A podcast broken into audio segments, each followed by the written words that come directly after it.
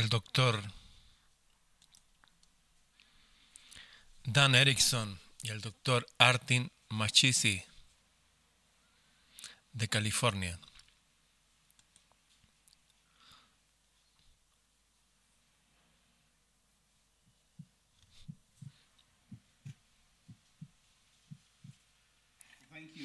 Gracias a todos por venir. Realmente queríamos venir y tratar de hablar de qué hemos aprendido en el último par de meses aquí en Accelerated y en realidad hablar de qué es lo que está pasando en el condado de Kern con nuestras pruebas, lo que está pasando aquí en California con las pruebas y brindar más o menos una perspectiva desde el punto de vista de un médico de urgencia como somos nosotros. Acerca de lo que pasa. Y compartir lo que pensamos realmente debería ser el enfoque aquí adelante. El doctor Macei y yo hemos estado lidiando con esto como ustedes lo han hecho, seguro están trabajando desde sus casas, se han refugiado y se han aislado. Queremos compartir que, bueno, eso que nos hace sentido, así que queremos compartirle lo que hemos aprendido y agregarlo a quienes somos. Ambos tenemos extensas carreras en microbiología, bioquímica e inmunología. Hemos estudiado esto cada uno por más de 20 años y todo, tomamos todo lo que estamos viendo aquí y lo colocamos contra lo que se ha realizado, preguntándonos, ¿hace esto sentido? ¿Estamos siguiendo la ciencia ahora? Escuchamos reiteradamente debe seguirse la ciencia. ¿Qué es esencialmente la ciencia? Es el estudio del mundo natural, mediante experimentación y observación. Así que eso es lo que estamos haciendo. Estudiamos la enfermedad a nuestro alrededor o hacemos observaciones, hacemos pruebas, experimentos para entender exactamente qué es lo que está pasando. Y eso ha acusado una disrupción severa aquí en Accelerated, teniendo gente que viene desde las 7 de la mañana hasta la medianoche, estamos reportando al Departamento de Salud, llamando a pacientes y al mismo tiempo el número de pacientes ha caído significativamente aquí. Los hospitales, los cuidados intensivos están vacíos. Esencialmente no hay nadie. Están cerrando los pisos, suspendiendo pacientes y suspendiendo los doctores. Así que el sistema de salud ha sido evacuado en ciertos lugares acá en California, en Nueva York el sistema de salud está trabajando al máximo de capacidad. En California estamos a mínima capacidad acá dando de baja a nuestros doctores y enfermeras porque no tenemos el volumen de pacientes, los hospitales no lo tienen. Como me reuní con su encargado dos veces la semana pasada y estamos iguales, así que estamos ocupados con solamente papeleo del COVID y estamos todos estamos enfocados en el COVID. Así que una de las cosas que quisiera hablarles es cuando hablo con médicos alrededor del país. ¿Qué está pasando? Bueno, el COVID es el tema de atención. Personas con problemas del corazón, personas con cáncer, con hipertensión y diferentes cosas que son críticas han decidido no venir aquí debido al miedo y lo que eso causa es que el sistema de salud se enfoca solo en el COVID en estos momentos y que no se enfoca en una serie de cosas que son críticas porque no tenemos al personal ahí en esas cosas. Y el principal componente es el miedo que lo que está pasando ahora. La gente dice, no quiero enfermarme yendo al doctor. ¿Y si me da el COVID al ir? Así que mm, hay una serie de efectos secundarios por el COVID que no se han discutido hasta ahora. Así que queremos ver cómo hemos eh, cómo hemos reaccionado como en acción y por qué ustedes reaccionaron. Nuestra inicial reacción hace dos meses fue un poco de miedo, decidimos suspender los viajes de y hacia China. Estas son buenas ideas cuando no tienes datos. Decidimos mantener a la gente en sus casas y aislarlo. Y a pesar de que todo lo que hemos estudiado de las cuarentenas regularmente pone en cuarentena a los enfermos. Cuando alguien le da sarampión, lo pone en cuarentena al que tiene sarampión. Nunca habíamos visto que se pusiera en cuarentena a la gente saludable, no tiene sentido. Cuando toma a aquellos que no estamos con síntomas y lo encierran en sus casas, Así que algunas de estas cosas raras que hemos estudiado y lo que hemos estudiado en inmunología y microbiología, en realidad no se mezclan con lo que sabemos como personas de, mente científica, que leen estas cosas todos los días. Así que eh, hemos empezado, no sabíamos qué estaba pasando, vimos este virus, cómo deberíamos reaccionar realmente. Así que hicimos eso inicialmente. Y en el último par de meses obtuvimos muchos, muchos datos. Eh, típicamente en el condado de Kern le hicimos pruebas a 5.213 personas y tenemos 340 casos positivos de COVID. Eso es el 6,5% de la población, lo que indica que hay una infección viral generalizada similar a la gripe nomás. Creemos que igual en todo California. Vamos a ver esos números para que puedan ver qué tan amplio es el contagio de COVID y ver cómo deberíamos de responder basándonos en su predominancia en toda la sociedad o la existencia de los casos que ya conocemos ahora. Así que vemos California, estos números son de ayer, tenemos 33.865 casos de COVID de las 280.900 pruebas realizadas. Eso es el 12% de California que dio positivo a COVID. Así que nosotros, eh, como ustedes saben, los modelos iniciales fueron lamentablemente inexactos. Predijeron millones de casos de muerte, no de prevalencia o incidencia, sino de muertes. Eso no se ha materializado, eso no es verdad. Lo que se materializó en el estado de California es el 12% de casos positivos. Bueno, tenemos 39,5 millones de personas.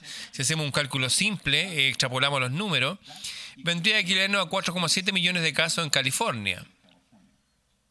Lo que significa que es un contagio generalizado. Esas son las buenas noticias. Hemos visto 1.227 muertes en el estado de California, 1227, con una posible incidencia o prevalencia de 4,7 millones. Eso significa que tiene 0,03% de posibilidad de morir de COVID-19 en el estado de California. 0,03% de posibilidad de morir en el estado de California. 0,03%. ¿Necesita eso que se refugie usted sano en su casa? ¿Justifica eso de tener los servicios médicos? ¿Necesita esto que la gente se quede sin trabajo? Así que, bueno, eso en California. Y eso también quería mencionar, que el 96% de la gente en California a la que se le da COVID se recupera sin ninguna secuela, sin ningún significado, ni problema médico continuo, nada. Esas son importantes estadísticas del estado de California. Hace dos meses no sabíamos esto, hace dos meses no teníamos idea, así que lo sacó a la luz porque no estamos compartiendo nuestros propios datos, somos científicos. Estos no son datos filtrados por alguien, estos son nuestros propios datos. Encontramos 6,5% y California encontró el 12%. Así que mientras más pruebas se hacen, más casos positivos se encuentran. Los casos de prevalencia aumentan. Y la cantidad de muertos se mantiene y se hace pequeña, pequeña, pequeña. Y mientras vemos los datos, lo que quiero que observen es millones de casos, pocas muertes, millones de casos, pocos casos de muerte, y verán eso en cada estado. Y como estamos hablando de seguir a la ciencia, de eso se trata, vamos a seguir la estadística y seguir a la ciencia. Así que veamos el estado de Nueva York. Han estado sonando las noticias, ¿cierto? Y sus números son críticos. Veamos los números. Casos de COVID hasta ayer. 256.272 casos en el estado de Nueva York. No la ciudad de Nueva York, en todo el estado completo. Hicieron un total de 649.325 pruebas. Eso es el 39% de los neoyorquinos dieron positivo al COVID-19. 39%. Esos son los números de ellos. Esta es data pública, en línea, todos pueden revisarlo. No estamos seguros de si se le hizo el experimento al 39% de las personas. Se le hizo la prueba. Lo que queremos decir es en el estado de Nueva York hay 20 millones de personas es probable, probable que tengan 7,5 millones de casos ahora. No un 39% de cada neoyorquino. Cada neoyorquina quien se le ha hecho una prueba. Así es, extrapolamos los datos. Sí, sí, solo quería estar seguro. Extrapolamos los datos esos pocos, hacemos las pruebas, extrapolamos a toda la comunidad basándonos en los números. Los modelos iniciales eran tan imprecisos, pero muchos de los modelos iniciales no están basados en, en el distanciamiento social. Correcto. Sería justo decir, obviamente no es tan malo como se preveía porque se basaban en escenario alternativo. Algunos modelos contemplaron el distanciamiento social y aún así predecían cientos de miles de muertes, esa es la verdad, lo que es impreciso, no es cierto eso. Así que en Nueva York, aquellos quienes se les dieron prueba, el 39% que dieron positivo, así, si eso es indicativo y le hicieron prueba a 649 mil personas, eso es un examen masivo, son datos precisos, 39%. Si se le hicieran pruebas a todo el Estado, tendríamos 7,5 millones de casos. No lo sabemos. Nunca podremos hacerle prueba a todo el Estado. Así que extrapolamos, usamos los datos que tenemos. Porque es lo más preciso que tenemos en comparación al modelo de predicción que ha sido para nada preciso que nos impusieron. Así que, ¿cuántas muertes tuvieron? 9.410 de 19 millones de personas, 9.000, que serían el 0,1% de probabilidades de morir de COVID-19 en el estado de Nueva York, 0,1%. Y tiene una tasa de recuperación del 92%, si es diagnosticado con la misma enfermedad. 92% de ustedes se recuperan, no les pasa nada. Así que vemos millones de casos, muy pocas muertes. Millones de casos y muy pocas muertes.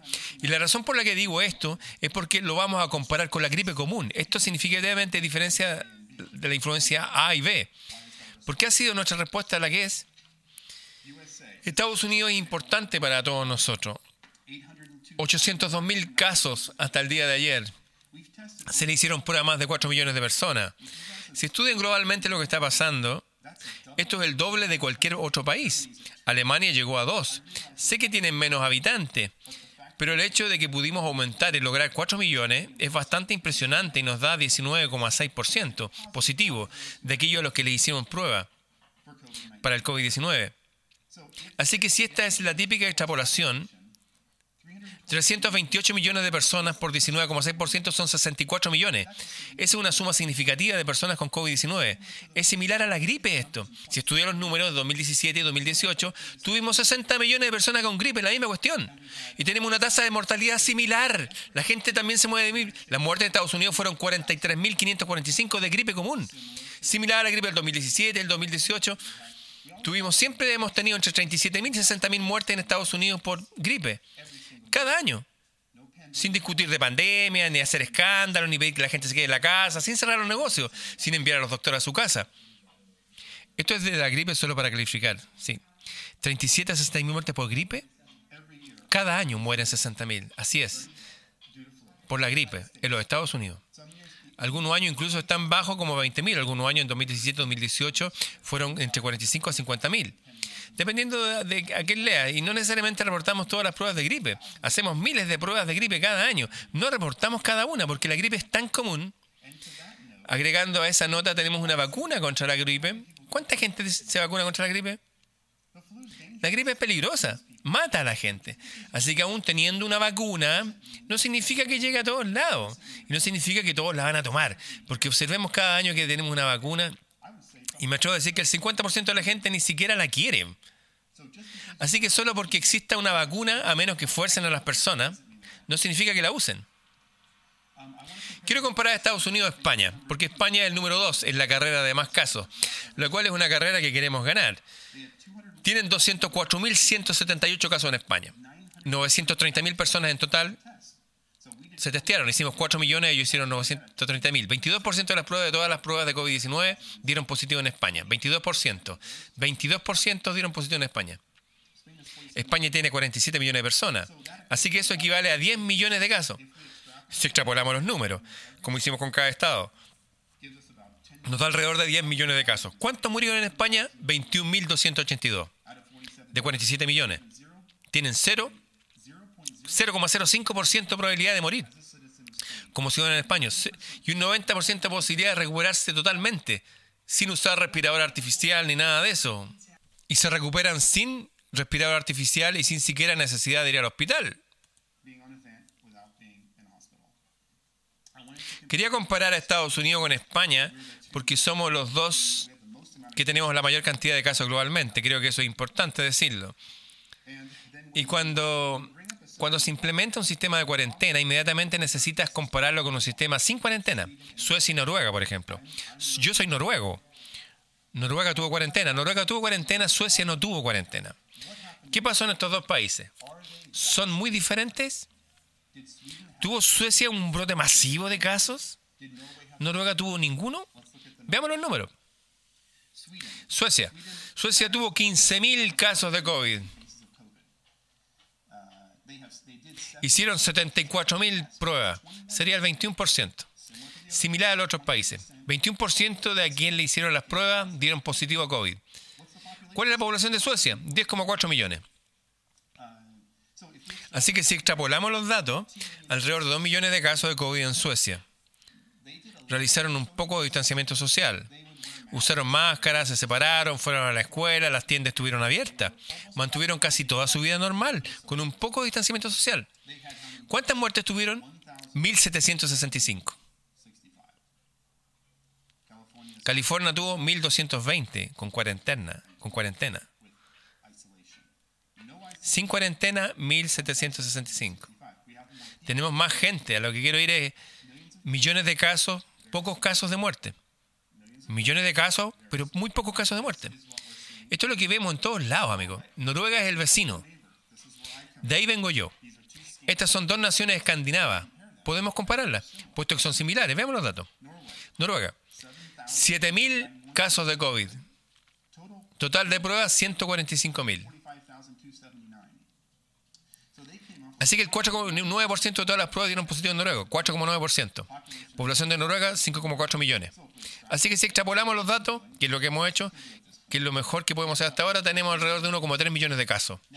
Ahora, sus muertes en total, 182. 182. Pero estadísticamente insignificante en relación a 1.700. Millones de casos, pocos casos de muerte. 1.700 a 100. Son estadísticamente insignificantes. Así que tiene 0,003% de posibilidad de morir como ciudadano de Noruega, sin cuarentena, y 97% de recuperarte. Son, números ligeramente distintos. ¿Se necesitó cuarentena? ¿Pérdida de trabajo? ¿Destrucción de compañías de combustible? ¿Dar de baja a los doctores? Esa es la pregunta que le hago. Creo que la respuesta será altamente clara mientras que veamos los datos. Lo siguiente que quiero compartirle son los efectos del COVID-19, los efectos secundarios. COVID-19 es un aspecto de nuestro sector de salud que ha causado que tengamos aislamiento social. ¿Qué es lo que hace que la comunidad responda? El abuso sexual infantil ha aumentado a un ritmo acelerado. Hemos observado muchos casos de abuso sexual infantil, niños que han sido abusados a causa de familiares enfadados, que están intoxicados, que están en casa sin paga, esto deja cicatrices de por vida. Esto no es como la gripe estacional. Estas son cosas que marcarán a estas personas para siempre y le afectarán de forma negativa en el resto de sus vidas. Y esos son efectos secundarios del COVID-19. Y esto lo digo porque yo he hablado con médicos, he hablado con mis doctores y hablando con gente en todo mi país y escuchando lo que han observado. Abuso de hombre a mujer. Hemos visto gente viniendo acá con ojos morados, la cara cortada. Son casos obviamente de abuso. Esas son cosas que le afectarán de por vida, para siempre. No por una estación. Alcoholismo, ansiedad, depresión suicidio. Nadie habla de eso. Hablé con Donna Youngblood y otras personas de la comunidad. Les pregunté, ¿cómo está todo? El suicidio se ha disparado, la educación bajó, colapso económico, industria médica, todo afectado, todo porque nuestro equipo no está aquí, no tenemos volumen de pacientes. Estas son todas cosas reales que observo todos los días aquí. No es que le lea estas cosas, lo veo en mis clínicas. Tenemos clínicas desde Fresno hasta San Diego. Y estas cosas se están disparando en toda nuestra comunidad. Estas cosas afectarán a la gente a la vida para siempre, toda la vida, no una temporada. Así que aseguremos de que estamos claros en esto. Así que esos son los efectos secundarios. Ya vimos las estadísticas. Ahora quiero compararlo con la gripe común. Esto es significativamente diferente a la gripe común y tengo unos cuantos datos aquí. Así que muertes según la CDC, 24.000 a 62.000 muertes cada año. Tenemos alrededor de 45 millones de casos en total en el 2017, con alrededor de 62.000 muertes. 0,13% posibilidad de morir de gripe, 0,13% posibilidad en Estados Unidos. Como vieron, eh, los otros números eran 0,02%. Así que la letalidad del COVID-19 es mucho menor que el de la propia gripe. Ahora existen focos en Nueva York. Pero de nuevo coincidimos, 0,1% de posibilidad de morir. Contagio generalizado, bajo número de muertes. Es similar a la gripe, esto es una gripe. De hecho, si seguimos la ciencia como se nos ha pedido que lo hagamos, estoy siguiendo la ciencia. Estos son datos de la, generados por la CDC, por la OMS. Las pruebas son generadas por lo que tenemos aquí. Así que estamos siguiendo el método científico. Ahora hablaré del sistema inmunológico. El doctor Mashihi solía enseñar inmunología. Ambos tenemos años de estudio en microbiología, bioquímica y virología. Somos expertos en esto. Es el trabajo de nuestra vida, es entender estos temas. Y quiero que vean básicas de cómo funciona el sistema inmunológico, para que la gente tenga un mejor conocimiento, cómo somos, cómo funcionamos. El sistema inmunológico se hace por exposición a antígenos, virus y bacterias. Cuando eres un pequeño niño gateando en el suelo, poniendo cosas en tu boca, virus y bacterias entran en ti y forman un complejo cuerpo antígeno. LG, LGM, así es como se hace tu sistema inmunológico. No tomas a un pequeño niño y lo aíslas. Y le dices ya que tenga un sistema inmunológico saludable. Esto es inmunología, microbiología básica. Esto no es algo, estas son las bases que conocemos de años, de la vida. Lo que estoy viendo es cuando tienes seres humanos y les dice, ándate a tu casa, limpia toda la superficie, rocía la del isol, vas a matar el 99% del virus y la bacteria. Ponte una máscara, no salgas afuera. ¿Qué le hace esto a nuestro sistema inmunológico? Nuestro sistema inmunológico está acostumbrado a estar tocando, compartimos bacterias, estafilococo, estreptococo, bacterias, virus. Desarrollamos una respuesta inmune a diario con esto. Cuando me quitan esa exposición, mi sistema inmune se reduce Mientras me aíslo en cuarentena, mi sistema inmunológico se reduce. Si me mantiene así por meses, se reduce más. Y ahora estoy en casa lavándome las manos vigorosamente, limpiando toda la superficie, preocupado por cosas que de hecho necesito para poder sobrevivir. Sigamos a la ciencia. Esto es inmunología, amigos. Esto es microbiología. Esto es lo que combinadamente tenemos más de 40 años de experiencia. Esto es sentido común en mi inmunología. Entonces, dice que la cuarentena y distanciamiento social son peor. Reduce su sistema inmune. No puede fortalecer su sistema inmune de esa forma. Si alguien tiene un sistema inmune reducido, lo aísla porque no puede hacer uno. Si tiene un sistema inmune normal, necesita de interacción. Cuando un niño está en el vientre, está en este ambiente protector. Cuando sales casi no tienes un sistema inmune, lo vas creando mediante tocar tu boca, tocar tus ojos, virus, bacterias, virus, bacteria, inmunorespuesta, LGE, LGM. Así es como se hace un sistema inmunológico fuerte. ¿Está preocupándose demasiado la gente entonces? Por supuesto que sí, pero es porque los medios les dicen que se preocupen. Yo les digo, aislarse reduce tu sistema inmunológico, te enferma. Y cuando salgamos del aislamiento, con un sistema bajo intercambiamos virus y bacterias, ¿qué crees que va a pasar? Las enfermedades se van a disparar todas, pues ya ahora tendrás una ola de enfermedades con un sistema hospitalario con doctores y enfermeras de baja. Esta no es la combinación que queremos por una sociedad saludable. No hace ningún sentido. ¿Está entonces equivocado el doctor Fauci, el que dirige la OMS, cuando dice que el COVID-19 es 10 veces más mortal que la gripe común? ¿Está equivocado el que dirige la OMS? Al inicio posiblemente tenía razón, al inicio, pero de nuevo, estoy analizando los números ahora, no digo que tenga una razón, estoy basándome en la ciencia y en los números. Y al igual que usted, amigo, he visto los medios y he estudiado esto por dos meses, de día y de noche. Me voy a dormir a las 2 o 3 de la madrugada. Cada día leo luego de mi turno. Y me pregunto, ¿qué está pasando? Aquí, aquí hay algo raro. No estoy, no estoy en una torre de marfil. Veo a pacientes todos los días, amigo. Y recolecto mis propios datos. No tenía datos hace dos meses. Acabo de compartir mis datos. 6,3% de todos los pacientes en pruebas dieron positivo. Esa es información real, sin filtro o sesgo político. Respetuosamente quiero preguntar y sé que son muy inteligentes, con mucha trayectoria, ustedes dos. ¿Quieren ustedes saber más que el inmunólogo más prestigioso de todos los Estados Unidos? ¿Ustedes quieren saber más y que básicamente todo el mundo está equivocado y tú estés la razón? No estoy diciendo, de nuevo, estoy compartiendo datos, no estoy diciendo tenemos la razón, otros no. Sí, pero sus conclusiones son diferentes de lo que los doctores con más renombre en el mundo han concluido. ¿Por qué? Ellos no tienen datos, los datos aún se están ingresando. ¿La OMS y el gobierno no tienen datos? No. Tienes que darle tiempo al virus. De diciembre para acá hubo toneladas de hipótesis. Tienes que dejar que se formen los datos, dejar que el virus se muestre a sí mismo. Y luego lo estudiamos y luego vemos. ¿Respondimos acuerdamente? La respuesta inicial estuvo bien, al principio cerramos todo ya. Pero ahora que tenemos los datos, pensemos, pues esperemos un segundo. Nunca jamás hemos respondido así. En la historia del país, del mundo, ¿por qué hacemos estas cosas? ¿Y no piensan que también analicen ellos los datos que sus datos son más precisos y oportunos que los del condado de Kern de ustedes? ¿Cuál es su nombre? Tim. Pasa el micrófono, disculpa, ahí está.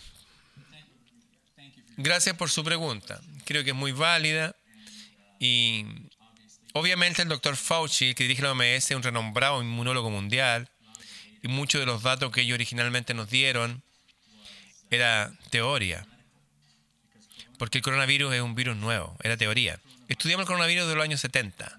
El coronavirus fue estudiado en otro coronavirus, este es nuevo. SARS es un coronavirus. MERS es un coronavirus. Por supuesto, por supuesto. Estudiaron otro tipo, pero este es nuevo. Así que con todo el respeto, no estudiaron este coronavirus. Pero si me deja terminar, por favor. Cada año, de acuerdo al argumento que acaba de hacer, cada año no fue un argumento, es una pregunta. Cada año que tenemos la gripe es un nuevo virus de gripe, ¿correcto? ¿Ya? Pero el 99% de este es gripe, ¿correcto? La forma en la que el virus cambia es por medio de mutaciones, es su ADN, el ácido desoxirribonucleico. Hay diferentes tipos de mutaciones que pueden causar aumento en su viralidad. Entendiendo que la viralidad es lo que define qué tan peligroso es. Así que cuando el coronavirus, hemos estado estudiando los coronavirus de los años 70, y este tipo este, de economía que apareció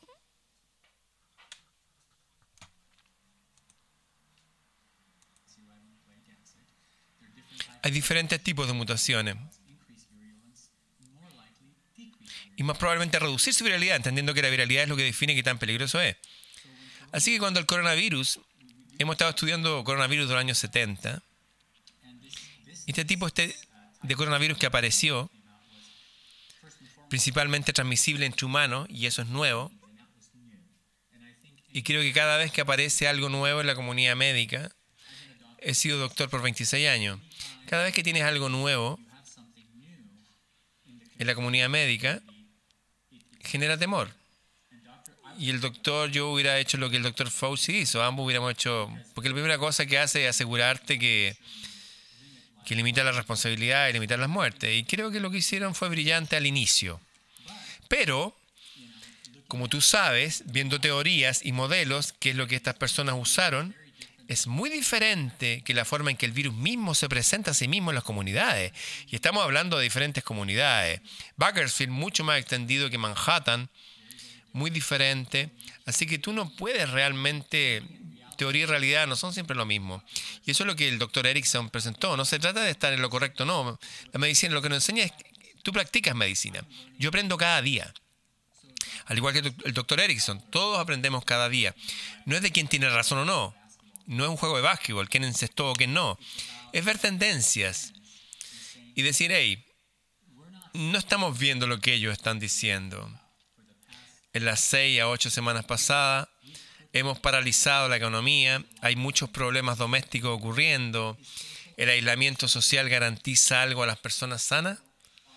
De nuevo, entiendo que ustedes vean diferentes, sacan diferentes conclusiones de los mismos datos. ¿Por qué? Esa es mi pregunta. Porque nosotros en realidad vemos los pacientes, pues. El doctor Fauci no ha visto pacientes en 20 años. No estoy hablando, le estoy respondiendo. Les digo en general, muchas de las autoridades es como el contratista versus el que hace el trabajo. Él no ve a los pacientes, él está en una torre de marfil y le tenemos muchísimo respeto. Es un renombrado inmunólogo mundial, etc. Es un académico. Eh, hemos lidiado con académicos toda nuestra vida practiqué cirugía en la USS, y en Loma Linda, todo lo académico. Pero académicamente y la realidad son dos cosas diferentes, muy diferentes. Estamos presentando nuestros datos y nuestra opinión como médicos profesionales en esta comunidad. O sea que no está necesariamente hablando de una comunidad en Manhattan, que obviamente es más sólido. No he estado en Manhattan por 20 años. Claro. Déjame preguntar esto. Quiero decir, eh, ustedes tienen, están en la comunidad ¿Por qué cree que tomamos estas medidas? ¿Por qué cree que el gobernador Gavin Newsom, por qué cree que están tomando estas medidas que mantiene a California en una cuarentena estricta? ¿Por qué lo están haciendo, creen ustedes? Bueno, de nuevo, como, como un líder escucha a las personas a tu alrededor. Y ellos toman decisiones en diferentes líneas de tiempo. Y Gavin Newsom tiene gente a su alrededor diciéndole que esto es lo que toca hacer ahora y luego tempranamente hemos dicho a la gente la verdad cambia cada dos horas, porque así fue. Mientras que ingresan los datos, mientras que hacemos nuestras propias pruebas, obtengo una respuesta diferente de la que obtenía hace un mes atrás. Porque entiendo que el progreso de la enfermedad en esta área, también entiendo el progreso de la enfermedad en otros lugares, porque veo sus datos. No necesito vivir en Manhattan para ver el proceso de la enfermedad en Manhattan para ver cuántos casos positivos hay en su comunidad, veo los datos, y para entender cómo la enfermedad se contagia. Por ejemplo, nadie habla del hecho que el coronavirus vive en plástico por tres días y todos estamos refugiados en casa. ¿De dónde sacas tus botellas de agua? Costco. ¿De dónde sacas esa para plástica? Home Depot. Esos son porta enfermedades. Así que aísla a tu familia y cree que estás seguro. Y lleva a estos portadores de enfermedad a tu casa, que estuvieron en el estante por tres días. ¿Te estás protegiendo del coronavirus?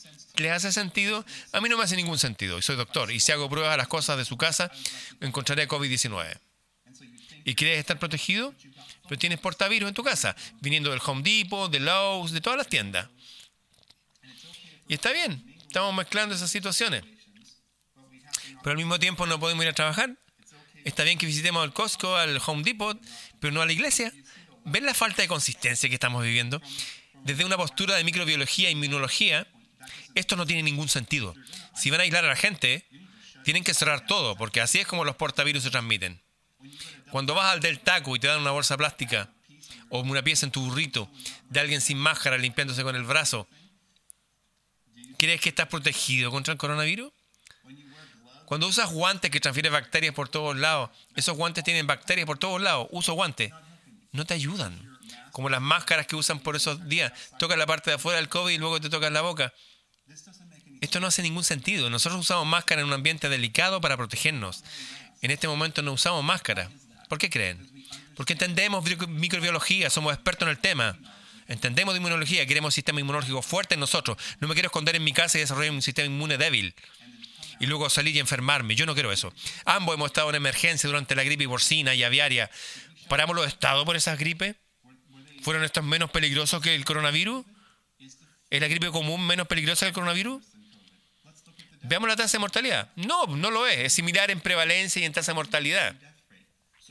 Así que estamos diciendo que nuestra respuesta, ahora que sabemos los hechos, es hora de regresar a trabajar.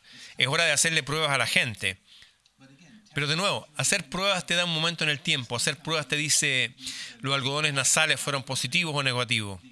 La muestra de sangre tuvo ensayo, pinchazo en el dedo, te dará IgG o IgM. La IgG es el objetivo a largo plazo, la inmunoglobina para la inmunidad. Pero de nuevo, es un momento en el tiempo. Y cuando alguien, lo que me parece interesante, cuando alguien muere en este país ahora, no hablan de problemas de presión, ni de diabetes, de un paro cardíaco. Dice, no, murió de coronavirus. Inmediatamente. Han habido tú hemos estado en cientos de necropsia. Tú no acostumbras a hablar de una cosa. Habla de comorbilidades. Sus vasos se estrecharon, sus pulmones eran fumadores. COVID fue parte de ello. No es la razón por la que se murieron, señores. Es una de muchas razones. Así que ya basta. Para, ser tan simplista, para decir que es una muerte de COVID-19 porque tenía COVID. ¿Saben cuánta gente muere de neumonía o gente que muere de gripe? Con gripe, que debo decir. No es de la gripe. Sus pulmones estaban enfermos de POC. Tuvo un ataque cardíaco hace dos años tiene un cuerpo debilitado. No nos presionan para hacerles pruebas de gripe, pero los vectores de emergencia ahora, los amigos con quienes hablo me dicen, es interesante, cuando estoy describiendo el certificado de difunción, soy presionado a que escribí COVID-19. Me obligan a escribir COVID-19. ¿Por qué me obligan? ¿Por qué se nos presiona para que pongamos COVID-19 en el certificado de función? ¿Para inflar el número y hacerlo ver peor lo que realmente es? Creo que sí. Esto es lo que escucho en los médicos que están en, en todos los estados de Nueva York, en todos lados. ¿Usted cree que hay médicos bajo presión para hacer que números sean peor de lo que son? Para agregarlo a su lista de diagnóstico. ¿Y de dónde vienen esas presiones? Bueno, yo no... Probablemente vienen de la administración. La administración está diciendo, probablemente está viniendo de la administración del hospital. No les pregunté específicamente, pero me dijeron estamos siendo presionados internamente a agregar COVID en la lista de diagnóstico, cuando creemos que no tiene nada que ver con la causa de la muerte. O sea que ustedes no pueden confirmar eso, Maya. La actual razón de la muerte no fue COVID-19, pero está siendo reportado como COVID-19 y eso era un proceso de la enfermedad y agregado a las razones de la muerte. Cuando mueren de POC, mueren de insuficiencia pulmonar. Tenían COVID, pero el COVID no los mató. 25 años fumando los mató. Claro, eso de hecho interesante. No creo que mi pregunta a partir de eso en realidad, ahora mismo solo estamos discutiendo la inmunodeficiencia de estas personas y demás deficiencias inmunológicas a las que el COVID solo agravó. O sea, que ya tenían otras cosas de antes. Y ustedes saben a sus muertes, entonces. Así que regresando al que creo que es el tema aquí, cuarentena y distanciamiento social, ¿son necesarios? Así que mi pregunta es, ¿es necesario para la cuarentena? ¿Es necesario para ciertos individuos? Pero para personas saludables no. Sí, exactamente. ¿Por qué tú pondrías en cuarentena a los sanos? Si eres joven y saludable, ¿por qué te pondrías en cuarentena? A ver.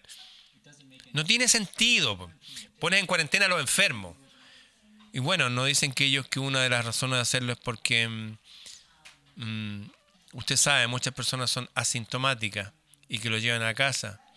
Seguro, llevándolo a alguien inmunodeficiente. Seguro digo, no es parte del razonamiento. 25% de los pacientes con COVID son asintomáticos. Y esa es la razón por la que abogamos por pruebas masivas. Para poder reabrir la economía se deben hacer pruebas masivas. Eso es número uno, sin duda alguna. Pero históricamente, si ves en tiempos bíblicos, ves la lepra, microbacteria leprae, que es la bacteria que lo causa, aislaron a los enfermos.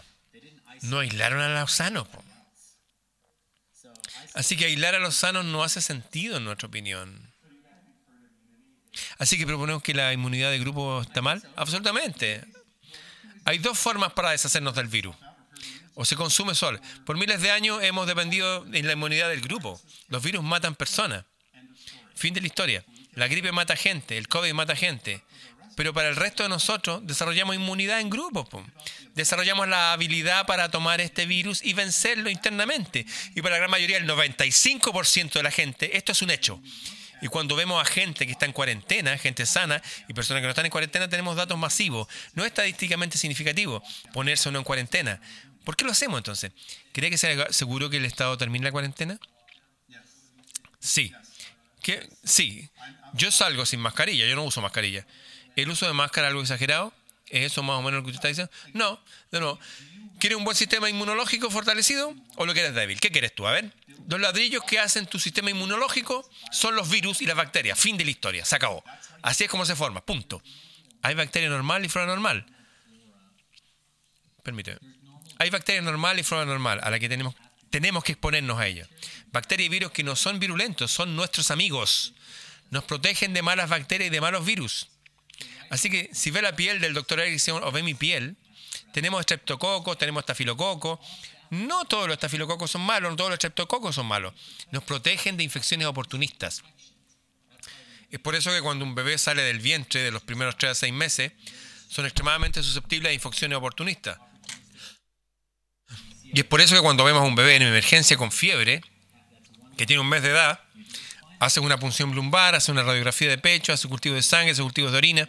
Pero si tú tienes fiebre, no haría eso. ¿Por qué? Porque ese bebé no tiene las bacterias y flora normales de la comunidad. Pero tú sí, porque tú ya interactuaste. Ya fuiste a la estación de gas, fuiste a Home Depot. Esa es la diferencia. Flora normal, todos necesitamos de esa flora normal.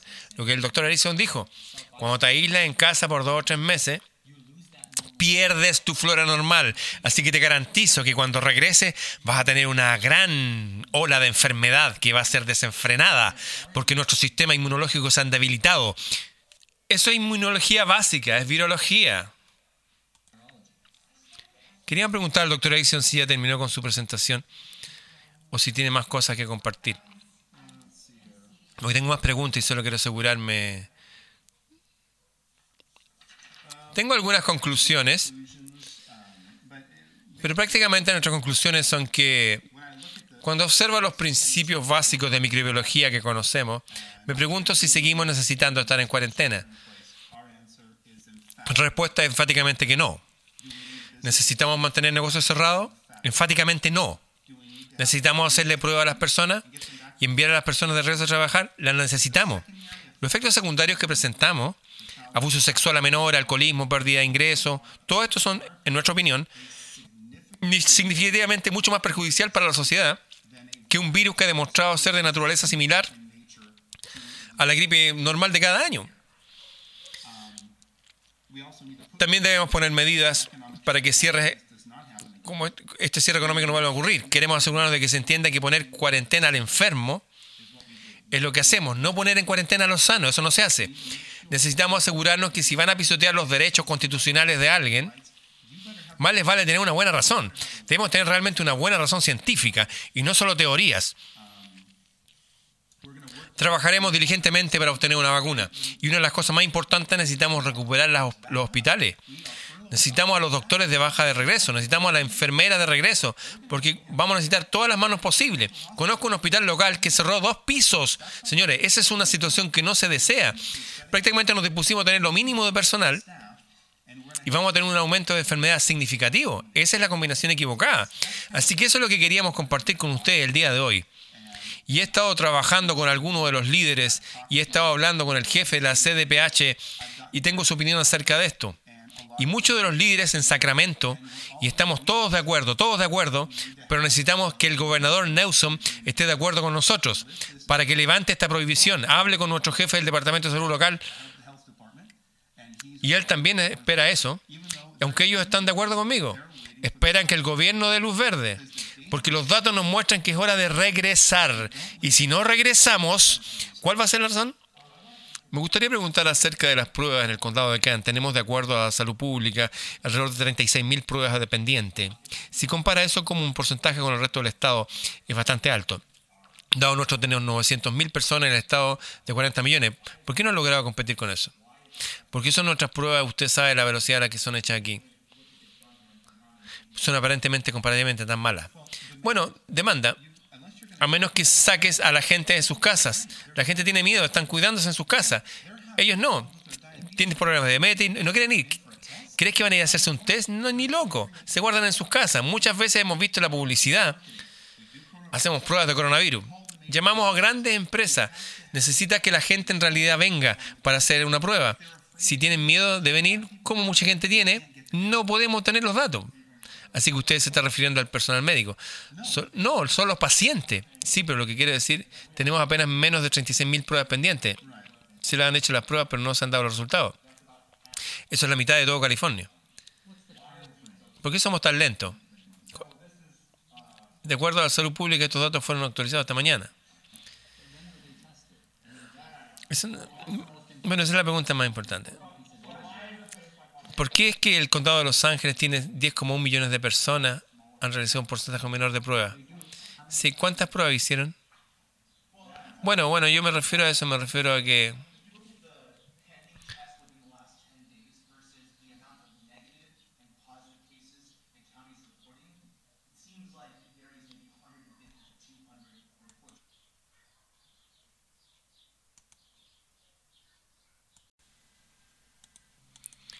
traemos a un hombre que tiene múltiples grados del MIT, incluyendo un, ingeniería biológica, un, máster, él también está postulando al Parlamento. Un gusto tenerlo en el show.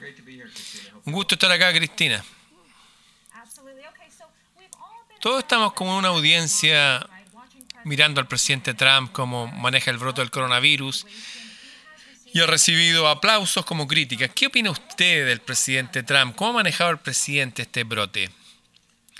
Bueno, lo ha manejado lo mejor que puede, dado el hecho que está rodeado de tiburones y de gente que no lo está aconsejando bien en la parte científica. De lo que hablo es de Fauci, y esto es desafortunado, porque cuando el presidente atravesó la conspiración, rusa que no tenía sentido y luego tuvo que atravesar el proceso de destitución y ahora tiene que lidiar con el coronavirus. Desafortunadamente este señor Fauci lleva en el gobierno más de cuatro décadas, con varias presidencias y está incrustado en el establecimiento científico, el cual es creado a partir de una mentira acerca del sistema inmunológico y de una desafortunada mentira acerca de la solución acerca de esto que se llama coronavirus. Y más importante, una enfermedad infecciosa y sin un énfasis real que es el problema real acerca del hecho que es una reacción exagerada, disfuncional, de un sistema inmunológico debilitado que sobre reacciona y eso es lo que causa un daño al cuerpo. Desafortunadamente ese señor Fauci no habla de esto porque la verdad esto lleva a una solución que no tiene nada que ver con la vacuna que ellos proponen, obligatoria y de cerrar el país y eso es desafortunado para ellos. Absolutamente. Y qué bueno que usted dé una solución, que lo que diremos más adelante. Mucha gente ahora de la que usted habla, el doctor Fauci, mucha gente está cuestionando al doctor Fauci y al doctor Birx cuando se habla de estos modelos que continúan cambiando. Y su motivación es que usted de alguna forma ya habló un poco, pero ¿cuál es su posición acerca de estos doctores que están asesorando al presidente y por qué lo están asesorando de la forma que lo están haciendo? Bueno, si usted, Cristina, mira el típico MD, muchos de ellos, doctor, quieren llegar a ser doctores por motivos nobles de servicio, pero fundamentalmente la educación médica es realmente una creación farmacéutica, donde los doctores se entrenan en esto y esto, y luego una droga farmacéutica específica o una dura intervención quirúrgica. Y si usted mira a alguien como Fauci o Briggs, ellos están como en la cima de este juego que significa que están altamente incrustados en el gran modelo de educación farmacéutica. Es un modelo farmacéutico de lo que es la solución. Y esa solución es típicamente una línea directa de esta enfermedad, que es encontrar un típico virus o bacteria y recomendar una vacuna o una solución química. La mayoría de esto tiene que ver con ganancias de las grandes empresas. Esto es por dinero. Farmacéutica, y si usted mira a alguien como Fauci, él es un hombre que ha elaborado la gran mentira del VIH y responsable del SIDA. Esto merece una profunda discusión, pero él diseñó toda su carrera en esto, no hablando del hecho de que la supresión del sistema inmunológico y cuando el sistema inmunológico de las personas es reprimido, usted reacciona a toda clase de cosas exógenas que entran. Entonces este señor que por cierto se enorgullece de sus conexiones con estrellas de Hollywood, Elton John y todo esto, y creo que hay un grupo que trata de volverlo como el hombre más sexy que existe, pero estamos hablando de un hombre que está incrustado en el Deep State y él es el típico ejemplo del peor establecimiento del modelo científico. Bueno, miremos esto ahora. El H1N1, que es la gripe porcina, en aquel momento una reacción muy diferente. El doctor Fauci estaba en la administración en ese momento. Y el presidente Barack Obama de esa época tuvo una reacción totalmente diferente. Fauci hizo unas recomendaciones diferentes de las que hace ahora, hasta la cobertura de esta gripe. Ha sido totalmente diferente el coronavirus. ¿Por qué usted ve este gran cambio en Fauci? Bueno, si usted toma acercamientos sistemático, fuerza y sistema de acercamiento para integrar muchas piezas, piezas políticas, piezas de la salud y piezas económicas.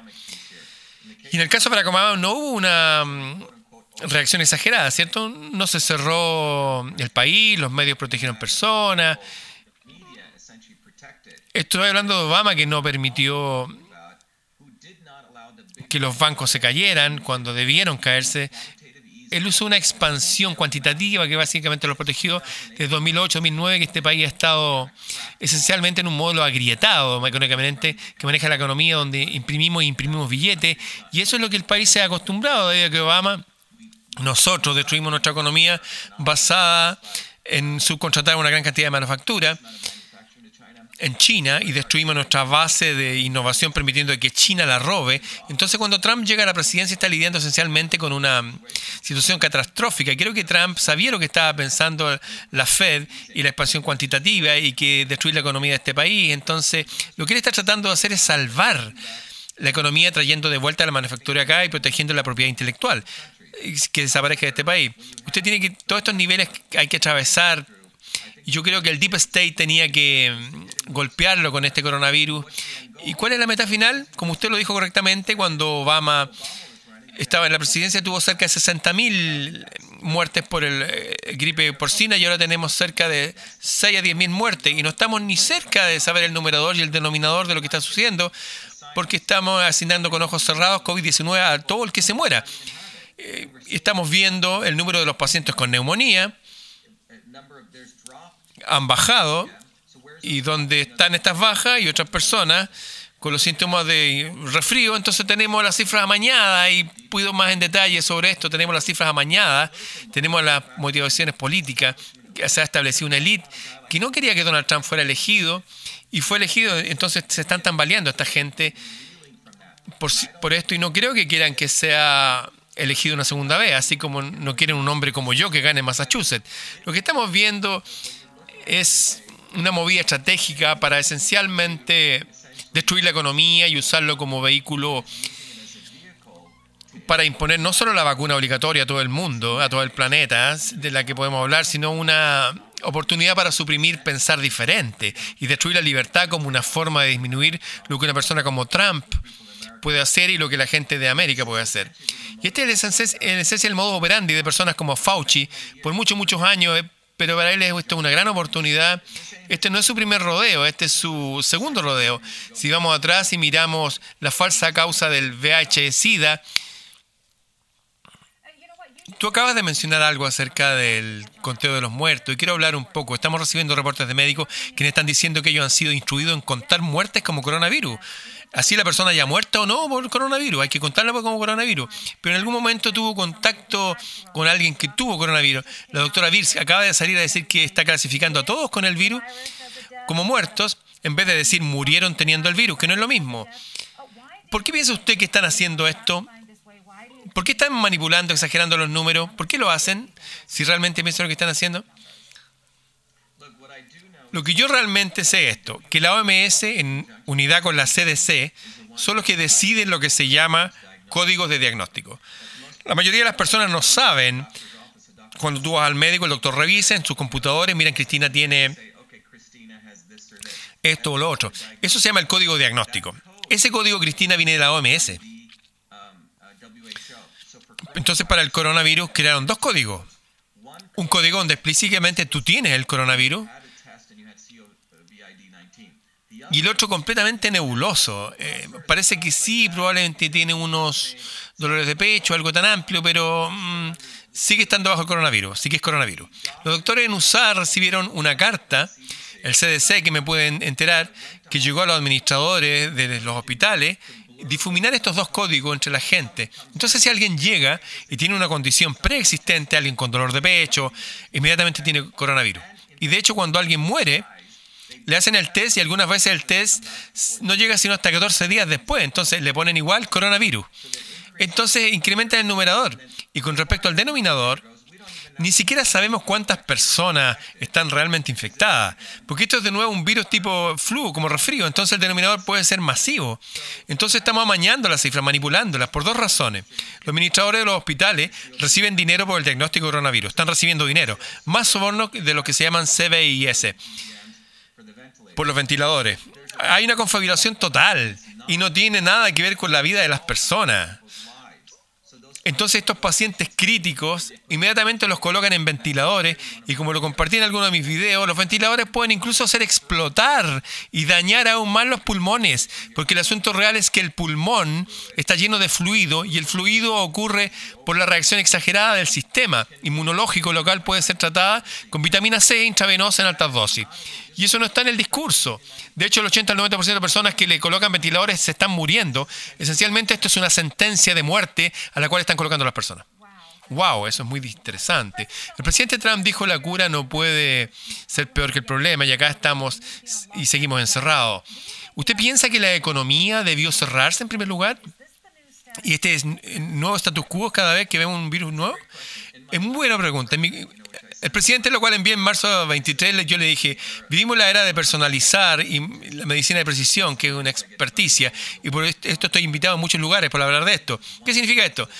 que un tamaño no se puede encerrar a todo el mundo, a toda la gente. Este es el modelo de Fauci, es un modelo maligno de la medicina de Fauci. Entonces lo que tenemos fundamentalmente, el modelo que debemos tener es tomar a las personas que están inmunocomprometidas y las que están enfermas y aislarlas, reforzarlas con suplementos inmunológicos como vitamina a, D y C y el resto que estamos bien, deberíamos volver al trabajo y seguir con nuestra vida normal, la economía normal. Si quieren tomar algo que fortalezca el sistema inmunológico, hay que tomarlo.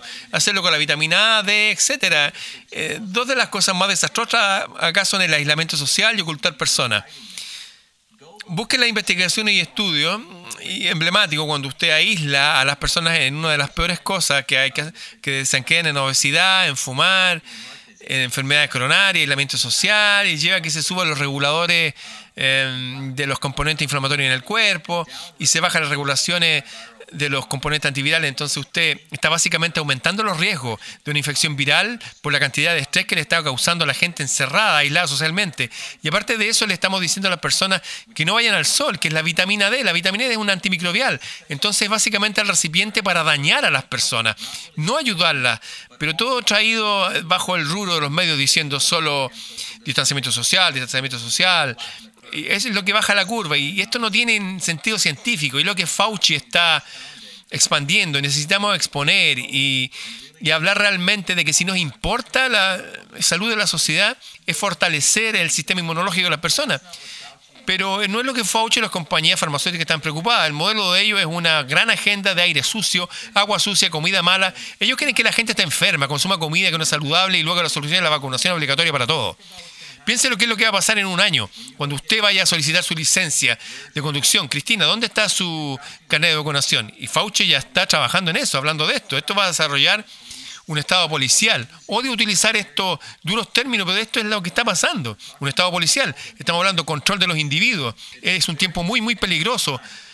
Pero también es una oportunidad para que América, el mundo, regrese a sus raíces, que son la libertad. Escuchar la verdad, básicamente tomar lo que realmente somos, que es verdad, libertad, salud. Y Fauci no está buscando estas cosas. Esto le está sirviendo a sus jefes de la OMS, que son los gays, los Mark Zuckerberg, los Clinton, los CDC los, eh, y hasta los chinos. Esto es lo que estamos viendo al frente de nuestros ojos. Es la exportación del modelo de gobierno chino de arriba a abajo, controlar, suprimir la libertad de las personas, nuestro oasis que el cuerpo humano. Y es muy preocupante y miedoso, así como el distanciamiento social. Tenemos un poco más de tiempo. Ahora que están impulsando estas máscaras y estos guantes y veo gente haciendo esto manualmente en sus casas y literalmente poniendo sus vidas en las manos de estas máscaras y guantes. ¿Qué tan bien esto trabaja? Y usted lo habló un poco, pero ¿cuál es la solución real a este coronavirus? Mira, la solución, Cristina, y como cualquier solución a cualquier patógeno, es entender que el establecimiento médico-farmacéutico por cientos de años ha construido en este fundamento de siempre culpando un virus o un germen Siempre. Entonces cuando Escorbuto llegó, recuerda el escorbuto, cuando la gente se le caía los dientes y tenía ansiedad que sangraban, dijeron, oh, debe ser un virus. Cien años después se encontró que era realmente deficiencia en la vitamina C. Cuando la pelagra salió, la cual estaba en la piel de las personas, horriblemente seca la piel y todo esto, dijeron, deben ser, deben ser los italianos que están saliendo de los barcos, que están trayendo de sucio, necesitamos ponerlo en cuarentena. Bueno, se supo que era deficiencia de niacina. Lo que vemos acá son los cazadores de bacterias creando miedo. La solución real es primero reconocer que el sistema inmune es muy fuerte. Somos en realidad un ecosistema de gérmenes, 380 trillones, 60 trillones de bacterias, dentro de los 6 trillones de células y virus a nuestro alrededor siempre. La realidad es que un sistema inmune fuerte siempre se balancea hermosamente es el sistema débil. Entonces, todas estas máscaras y todas estas cosas la gente no las usa por la humanidad. El punto acá es cómo fortalecer, el sistema inmune, como lo escribía el presidente. Vitamina D, la vitamina D, un antimicrobiano. ¿Por qué piensa que estos países donde hace calor no escuchamos esto? Vitamina A, que proviene de las cosas verdes, de los vegetales, la fruta. Esto ayuda a que tu cuerpo crear creatina, queratina, citoqueratina a través de la vitamina A, el cual protege tus células. Estos son los dos pilares fundamentales. Fauci y Brick ni siquiera hablan de estas cosas, porque el entorno de la vitamina es un anatema para sus vacunas. Lo mismo que el entorno de la vitamina C es un anatema para sus ventiladores. Sí, ves, ventiladores y vacunas, y esto es la Big Pharma, es una industria, estos señores deben ser totalmente expuestos, denunciados. Y en mi opinión, personas como Fauci tienen que ser procesados por múltiples crímenes. Es por eso que cuando radicamos esta petición para destituir a Fauci, creo que más de 50.000 personas firmamos en solo 48 horas, por lo menos tenemos como a mil doctores de todas partes del mundo. Cada día, de hecho, las personas entienden esto. Desafortunadamente, doctores manietados reciben esto. Esto es una gran oportunidad, Cristina. La solución real es repensar cuanto más sobre respeto y gobierno. Le damos a los MD, doctores médicos, quienes desafortunadamente no saben nada sobre el sistema inmune. Ellos no estudian eso en la escuela de medicina. Es verdad. Excelente punto, doctor Chiva. Gracias por unirte a nosotros acá en América Daily y compartir sus ideas. Lo apreciamos mucho.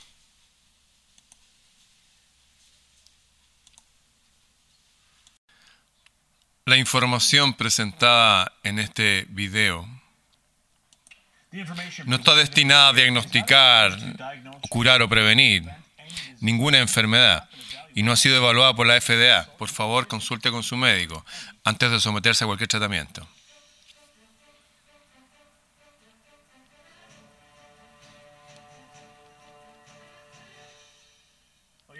Sí amigos, hoy tenemos otra entrevista exclusiva uno que necesitamos compartir por todo el mundo, porque vamos a formular preguntas y traer información que los medios de comunicación están obviando por completo. Un doctor de emergencias acribilla Bill Gates, la falsa estadística de la pandemia cuestionada mientras la economía colapsa. Rashid Butar, graduado de la Universidad de Washington, con una doble titulación en biología y teología, antes de empezar medicina en la Universidad de Osteopatía y Ciencias de la Salud, Facultad de Medicina y Cirugía. Se formó en Cirugía General y Medicina de Emergencia y sirvió como cirujano de brigada y director de cuidados de emergencia en su periodo en el ejército de Estados Unidos. Es un especialista acreditado en toxicología clínica de metales y medicina preventiva y candidato a acreditación en medicina de emergencia.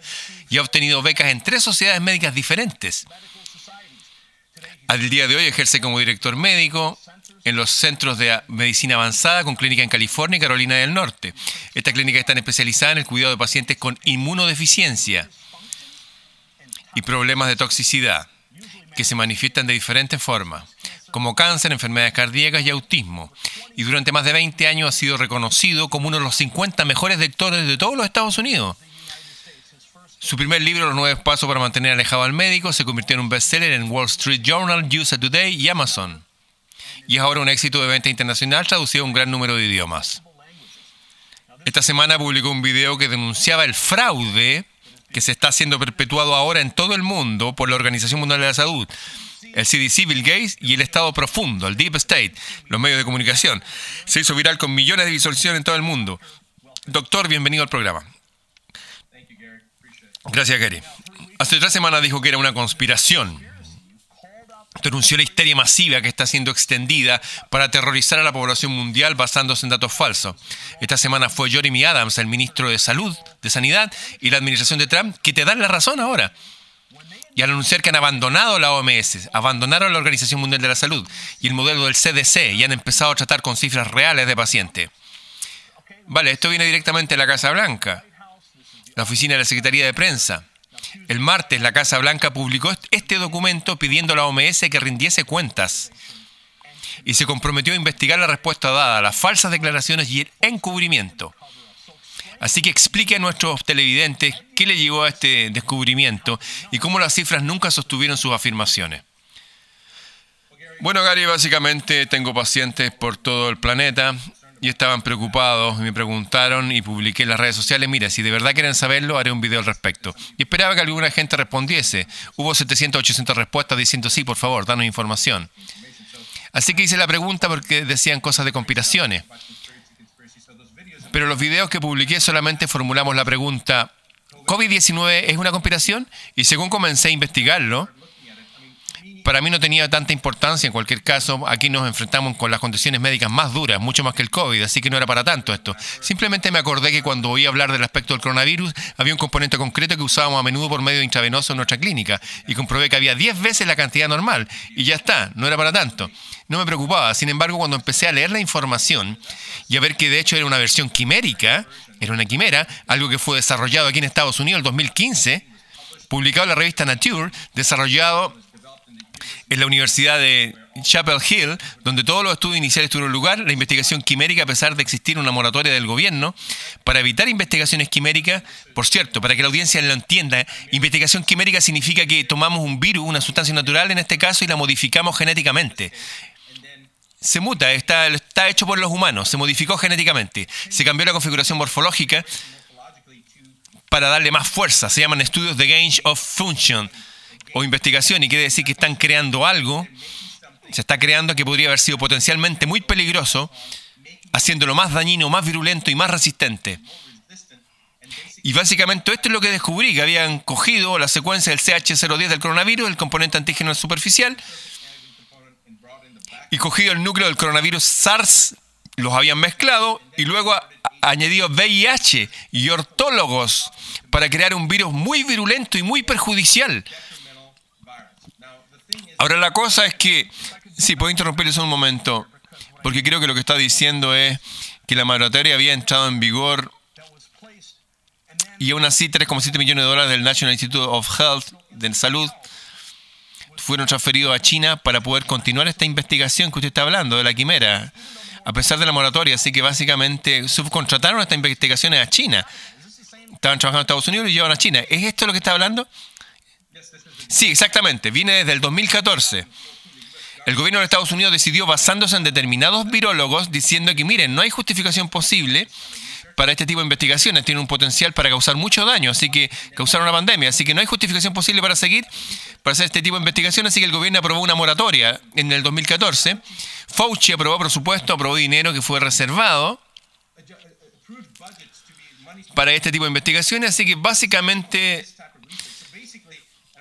y me estoy alterando cada vez que pienso en esto, me altero, me altero mucho porque sigo enfadado, porque básicamente se saltó la ley. Más que eso, creó completamente este ataúd en el que estamos viviendo, al encierro del mundo que fue causado por este aspecto inicial en el 2015. Se saltó la ley, fue en contra de la moratoria del gobierno, cogió el dinero de los contribuyentes y financió la investigación que ha llevado ahora al COVID-19. En el 2017 declaró en la Universidad de Georgetown que habría una pandemia, él lo dijo que esta presidencia se enfrentaría a una pandemia este trimestre. ¿Cómo sabía el 2017 algo que iba a suceder en el 2018, 2019 o 2020? No se puede predecir el mercado de aquí a tres días qué iba a pasar. ¿Cómo sabía que iba a haber una pandemia? Declaró, afirmó que este presidente se enfrentaría a una pandemia. La cita exacta, las palabras exactas no las voy a decir. Ustedes tienen el video, lo que quiero decir es que cuando alguien empieza a hacer este tipo de afirmaciones y están implicados en el incumplimiento de la ley, financiando las investigaciones con el dinero de los contribuyentes, que se fueron a Wuhan y ahora está intentando crear esta distracción, diciendo que fue China, Yo no sé si vino de China, si fue liberado en China o si ya había sido liberado aquí. Es irrelevante la complicidad de lo que está pasando ahora mismo, si fue liberado en China si ya estaba aquí o como sea que haya pasado. El sistema de Estados Unidos lo ha tolerado, se ha metido en ello. Son oportunistas, están parando la economía cuando saben que no hay fundamentos. A ver, no hay ningún virus que salte a 1,8 metros, 3,5 metros, ahora 4. Desinformación absoluta, nos desinforman. Y siento que me hayan sacado de mis casillas ahora mismo.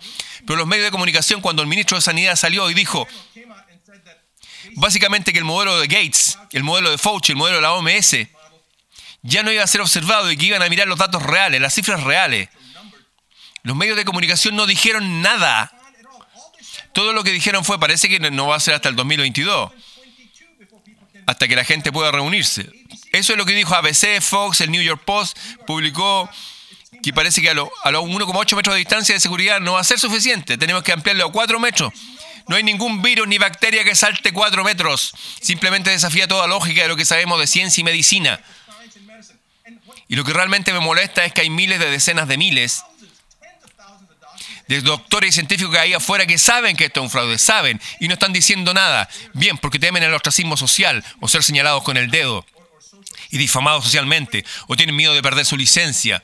Por Dios, esto está cambiando el planeta y todo científico y doctor que sepa que esto es una tapadera, tiene que abrir la boca y hablar ahora. Todo aspecto científico ha sido literalmente cogido y tirado al water y han tirado la cadena. Todo el mundo lo está obviando. Los aspectos básicos del funcionamiento del sistema humano están siendo ignorados. La fisiología ha sido tirada a la basura. Todo lo que sabemos de virología y enfermedad infecciosa está siendo obviado. Los postulados de Koch han sido ignorados. Absolutamente todo. Hay falsos positivos que provienen de test que sabemos que no son adecuados. Y luego los test que están haciendo como el RT-PCR la reacción en cadena de la polimerasa con transcriptasa inversa está ya comprobado. De hecho, que fue el tipo que creó el test en 1989, Mullis. Dijo que no pueden usar este test para fines diagnósticos. No se puede usar. Solo puede usarlo cuando alguien tiene una secuencia genética que ha sido identificada. No puedes usarlo para diagnosticar y aún así se está usando para diagnosticar. Y como no es suficiente para justificar el número de muertes que se quiere alcanzar con esta pandemia, están haciendo que doctores y enfermeras cambien los certificados de defunción diciendo que COVID-19 es la primera causa de la muerte. Y si eso no es suficiente, ahora hay un mandato en todos los estados enviado a cada doctor de cada junta médica estatal diciendo que no hay necesidad de hacer tests. Yo mismo recibí una carta como esta. Si tiene síntomas, mándalo a la casa. Y luego el mandato es de poner COVID-19 como causa de muerte. Los medios de comunicación propagan videos de hospitales de un país a otro usando las mismas imágenes. La misma persona muriendo muchas veces, usando maniquís para enseñar gente muriendo y ni siquiera pueden mostrar ambulancias que estén haciendo algo. Están todas aparcadas, la gente está sentada jugando al ajedrez, a las cartas, porque no tienen nada que hacer, están echando a la enfermera, porque no hay suficiente trabajo, pero se está introduciendo un plan de miedo, miedo, miedo, el miedo en sí mismo aumenta. La secreción de adrenalina provocará más estrés, más inquietud emocional. Este aspecto emocional, por un lado, ahora estás hablando del aspecto financiero.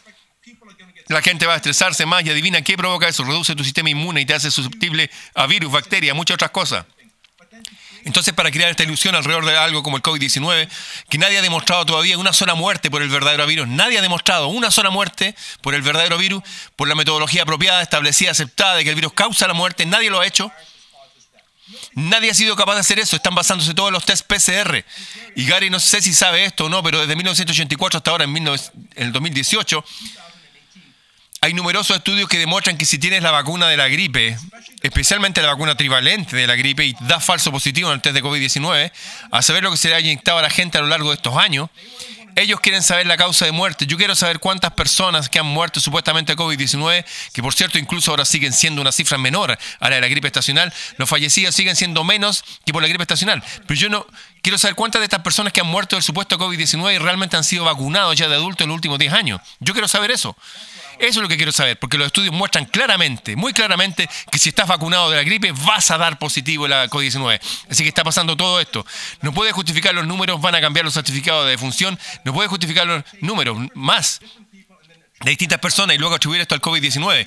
CBS acaba de mostrar a una enfermera llorando diciendo, por favor, denme una mascarilla para poder cuidar a la gente. No quiero poner en riesgo a mi familia y que se infecten. Y luego descubren que ella no ha trabajado en un hospital desde hace un año y medio y es especie de modelo de las redes sociales. La cantidad de distorsión, engaño, táctica de distracción para impedir que la gente conozca la verdad es absolutamente increíble. No puedo creerlo. Vamos a volver a lo que decía al principio de esta fascinante declaración. Quiero decir, estoy asombrado y seguro que nuestra audiencia también, pero vamos a volver a lo de antes. ¿Es Fauci el responsable directo de esta pandemia, el director de la OMS? Porque cogió el dinero, ignoró la moratoria, continuó con esta investigación quimérica en China, esta modificación genética en China, es responsable no solo de la pandemia, sino también de la respuesta que ha acabado con la economía, que ha puesto en la calle de 17 a 22 millones aquí en Estados Unidos de personas. ¿Es Fauci el responsable directo? Voy a decir lo siguiente. He visto algunas peticiones circulando. Sé que el doctor Chiva ha dicho que habría que echar a Fauci.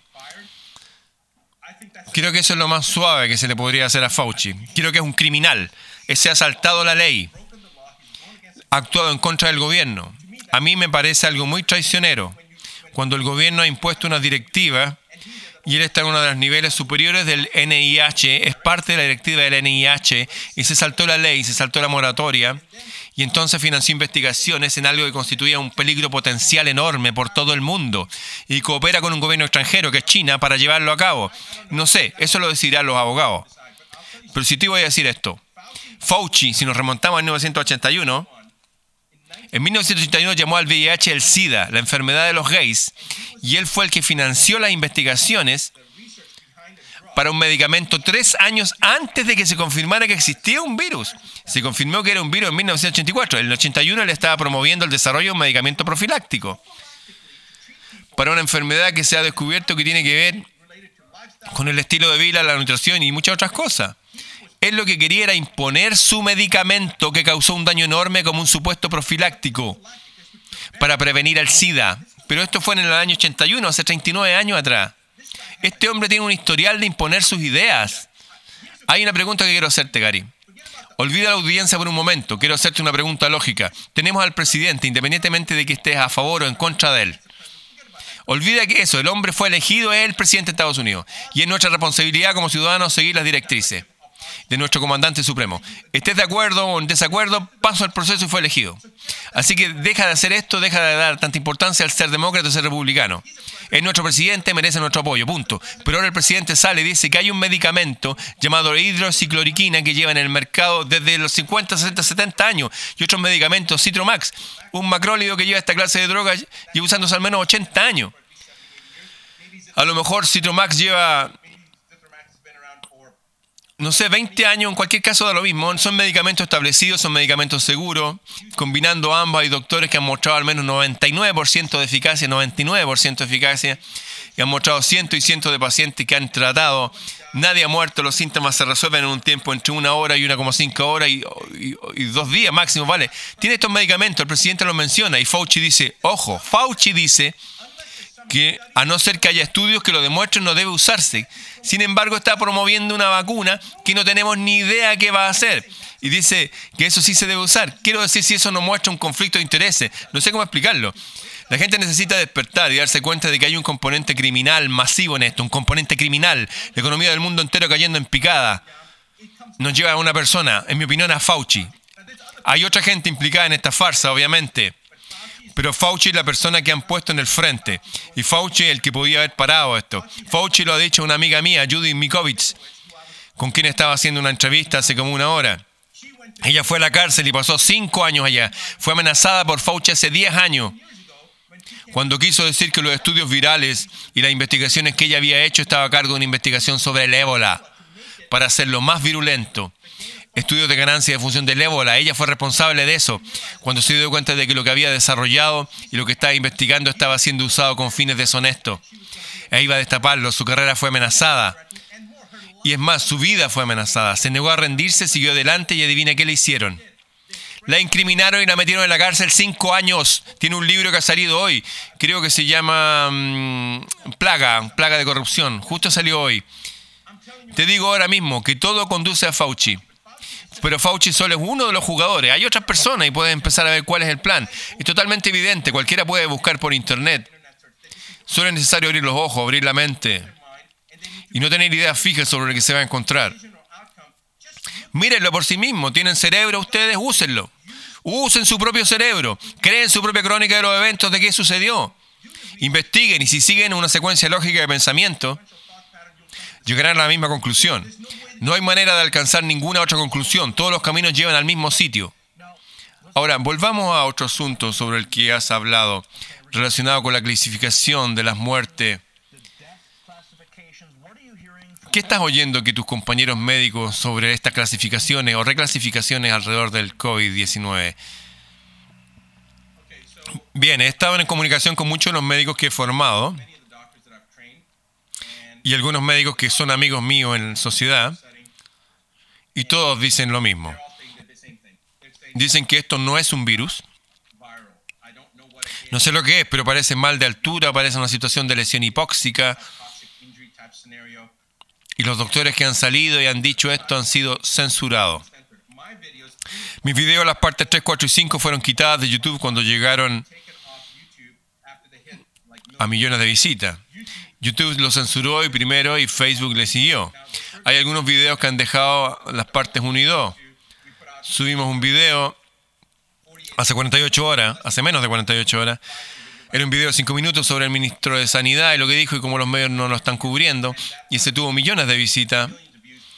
Sé que hay muchos médicos conscientes de esto, doctores que me han dado información, doctores que han compartido información conmigo, porque no practico medicina de emergencia desde casi 20 años. Fui formado en medicina de emergencia y cirugía general, pero mi práctica es tratar el cáncer y otro tipo de enfermedades crónicas hoy día. Autismo, tenemos pacientes en 93 países, así que no estoy lidiando con la situación médica aguda, pero mantengo contacto con muchos otros doctores que sí lo están. Y te voy a leer algunas de las cosas.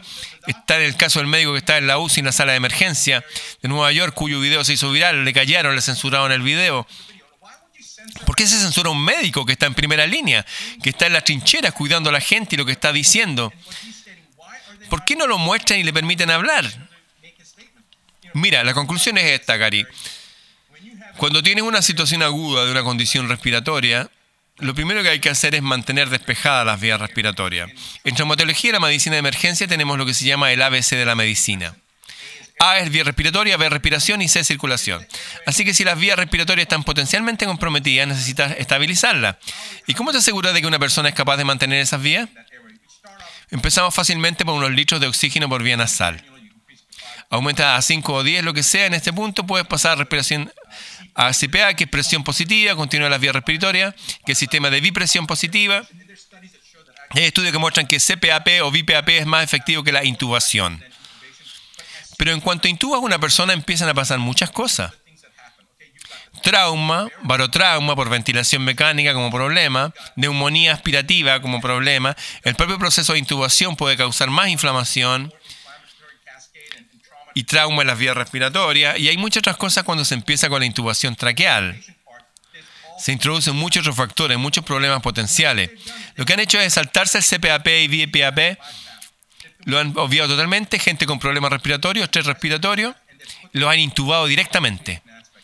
Y los doctores con quienes he hablado dicen, sí, hay un aumento de problemas respiratorios en la gente que tiene en Nueva York. Pero no es viral, no parece tener sentido.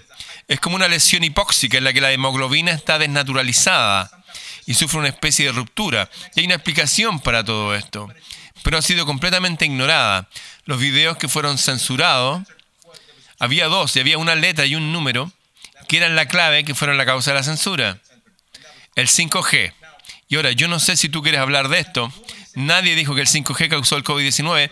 Eso es lo que los medios de comunicación dicen, que hay una teoría de conspiración de que el 5G causó COVID-19. Ni un idiota diría eso, ¿vale? Ni un idiota diría eso. Lo que decimos es que el 5G está cambiando la matriz celular, la morfología de la membrana celular. Y lo que está cambiando concretamente son los canales de calcio dependientes de voltaje que permite la entrada de dióxido de la célula. Este flujo de calcio hacia la célula puede llegar a causar cáncer. Causa la supresión de la apoptosis y una descontrolada proliferación celular. Hay más de 2.000 estudios publicados hablando del efecto de las redes 5G. 2.000. Esta nueva generación de Internet, nuestros móviles normales operan entre 500 y 900 Hz. Un gigahertz es un billón de hercios. Los estudios realizados para observar entre 1,7 y 1,8 gigahercios, billones de hercios, demuestran que causan todo tipo de cánceres y problemas neurológicos. Cuando el 5G esté completamente desplegado, va a ser 30 GHz o 300 GHz, 30 billones de hercios, 300 miles de millones. No me dirás que eso no tiene nada que ver con esto. Voy a resumirte el contenido de esos seis videos ahora, Gary. En 30 segundos. El primero, la conspiración del COVID-19 hecho versus ficción. Se señalan los datos reales frente a la ficción. El segundo, la conspiración del COVID-19 la toxicología ignorada. Todo el mundo ha ignorado este componente. Está lo que pasó en Wuhan, los gases de las incineraciones causados por combustión masiva de combustibles fósiles, la gente inhalando los gases, la gente estaba intoxicada desde el año 2016. Atrajeron la atención internacional, BBC y CNN cubrieron esa situación en esa época, cómo la gente de Wuhan estaba indignada y había manifestaciones por la mala calidad del aire en Wuhan. Estaban siendo envenenados desde hace cuatro años. Y están los chin trace. Hay muchos factores diferentes. Mira lo que pasa con los cigarrillos, con el DDT con todo lo que ha pasado generacionalmente. Y ahora recientemente glifosato y todas esas cosas, la crisis del opioide. Nuestros sistemas han sido contaminados con todo tipo de químicos. Así que la toxicidad es el primer componente a tener en cuenta. Así que ahora vamos a el tercer video, que es la ciencia corrupta, la ciencia corrupta. Ya hemos hablado del COVID-19, cómo fue creado. El cuarto video fue el 5G, inmunidad. Nadie dijo que el 5G causa el COVID-19, pero el 5G suprime el sistema inmunológico. Cuando una persona es vulnerable, lo cambian en más vulnerable. A una persona sana le disminuye su sistema inmunológico y la hace más vulnerable. Eso es lo que estamos diciendo. Y si es radiofrecuencia y campo electromagnético generado por el 5G, o si es energía sucia de los campos electromagnéticos que se ha creado, no lo sé, no soy un experto en esa área, no soy un experto en nada. Sé cómo tratar al cuerpo humano, eso sí que sé. Ha habido numerosas personas con estilos de vida de todo tipo y de diversas partes del mundo que han acudido a nosotros con enfermedades muy graves. Y te digo que si podemos hacer frente a eso, este COVID-19 no es un problema para nosotros. Hay cientos, y no miles de médicos piensan de la misma manera que yo. Puede hacer terapia de ozono, puede usar vitamina C. En China ya estaban usándola, puede usar selenio. Hay desinformación siendo propagada por los medios cada instante. Pero el selenio es una pastilla anticonceptiva para distintos tipos de virus. Si estás muy preocupado, aumenta tu dosis de selenio durante los siguientes 10 días. Es muy simple, puedes comprarlo en cualquier herbolario. Pero aún así está tratando de imponer la vacuna. ¿Por qué imponernos una vacuna? Esta es la pregunta. ¿Por qué quieren ponernos una vacuna? Pues hagamos el, motivo por, para qué. ¿Cuál es el motivo que estas organizaciones mundiales den esta información descaradamente falsa y expandan el pánico a nivel mundial? Gary, no tengo idea, no hemos hablado de mi tiempo como militar, pero he servido en el 5th Special Force Group, serví en la segunda división de infantería, en la 101 Airborne Division, estaba en estas unidades como médico. Soy médico militar, fui parte de estas organizaciones. Y puedo decirte que hacemos muchas cosas en el nombre de Dios y del país. Pero luego en la vida, cuando maduramos un poco, nos preguntamos nosotros mismos, si eso fue por Dios y el país, ¿por qué tuve que quitarme mi chapa? ¿Por qué tuve que quitar la bandera americana de mi uniforme? Por si Dios no lo quiera, si se diese circunstancia imprevista, el ejército de Estados Unidos no fuese encontrado allí. Hemos hecho muchas cosas en nombre del bien de Dios y de la patria, con el pretexto de la seguridad pública, que están realmente mal. No solo los militares y muchos de mis compañeros veteranos pueden corroborarlo. ¿Cuál es el plan ahora mismo? Bueno, no sé si quiere que retroceda y vuelva sobre algunos puntos que podrían considerarse controvertidos, pero si recuerda la primera guerra del Golfo, ¿por qué se inició la primera guerra del Golfo? ¿Se acuerda, Gary? Bueno, la primera guerra del Golfo fue, estaba papá Bush, estaban los bebés en la incubadora, se inventaron totalmente una excusa para entrar y acoger a San Hussein, fue una excusa, pero nunca lo hicieron. Cierto, así, hubo un pretexto, lo que los medios le dijeron al mundo, fue un pretexto, fue que nosotros Estados Unidos íbamos a proteger los intereses de Kuwait sobre el petróleo porque Irak había incendiado esos pozos. ¿Lo recuerda? Sí, me acuerdo de eso. Era para proteger a Kuwait. Puedo decirte el nombre de la persona si quieres. Era un sargento primero y espero que no le importe que lo diga. El sargento primero Rafael Medina de Columbia en Carolina del Sur, un amigo muy cercano que sirvió conmigo en Corea y me dijo, mira, no sé qué está pasando, pero puedo decirte que esos incendios, los 300 de esos incendios, yo personalmente y 11 de mis hombres, en seis buques de Duna fuimos y provocamos nosotros esos incendios. Ese es el tipo de información que los medios no publican. Nosotros creamos operación de falsa bandera para justificar nuestro acto. ¿Cuál es el plan ahora mismo? Creo que es la misma idea. Es una operación de bandera falsa para poner vacunas obligatorias a la gente. Están montando torres 5G por todas partes. Hay toxicidad en todas partes. Desde los gases de combustibles fósiles hasta los chemtrails. Muchas cosas. Y ahora, ¿qué están haciendo? Están atontando a la población. Van a empezar a dar vacunas y la gente que no se vacune serán básicamente considerados disidentes. A la gente como yo le pegarán un tiro en la cabeza o nos meterán en algún tipo de campo de concentración. Nos pondrán más chip RFID para ver quién se ha puesto la vacuna y quién no. Y luego la gente que esté enfermando más y más por la vacuna dirán, oh Dios mío, más gente se está enfermando, necesitamos más vacunas, más gente estará expuesta al 5G. Oh mira, más gente enferma, necesitamos más vacunas. Y va a ser un ciclo que repetirán una y otra vez hasta tener a todo el mundo digitalizado, chip RFID en cada persona. Ahora dime una cosa, esta distancia de seguridad de 1,8 metros. La tecnología en el ejército lleva desde hace 15 o 20 años pudiendo monitorear a un soldado cuando está tras la línea enemiga. Cuando se están moviendo los agentes especiales, siempre están localizados por protección para poder mandar refuerzos. Y pueden ser vistos en un radio de metro y medio desde donde están. Esta distancia de seguridad de 1,8 metros es una absoluta basura para empezar, no hay nada que pueda saltar 1,8 metros. Lo segundo es que los chips RFID, cuando los insertan esto, esta tecnología lleva ahí afuera 4 o 5 años ya. Hay compañías privadas que ya están haciendo esto hace tiempo. Tengo video en la parte 6 mostrando a la gente poniéndose el famoso chip RFID. ¿No crees que los satélites y otros instrumentos de monitoreo van a poder captar a las personas? Están intentando insensibilizarnos para que la gente entienda, oye, la distancia social te va a mantener a salvo, cuando en realidad está hecho para monitorearnos y vernos. Porque si hay 3 o 4 o 10 o 20 personas juntas cerca, no pueden distinguir si es una persona o son 10. Quiere la distancia social para grabar en nuestra mente que esto es algo que es nuevo ahora.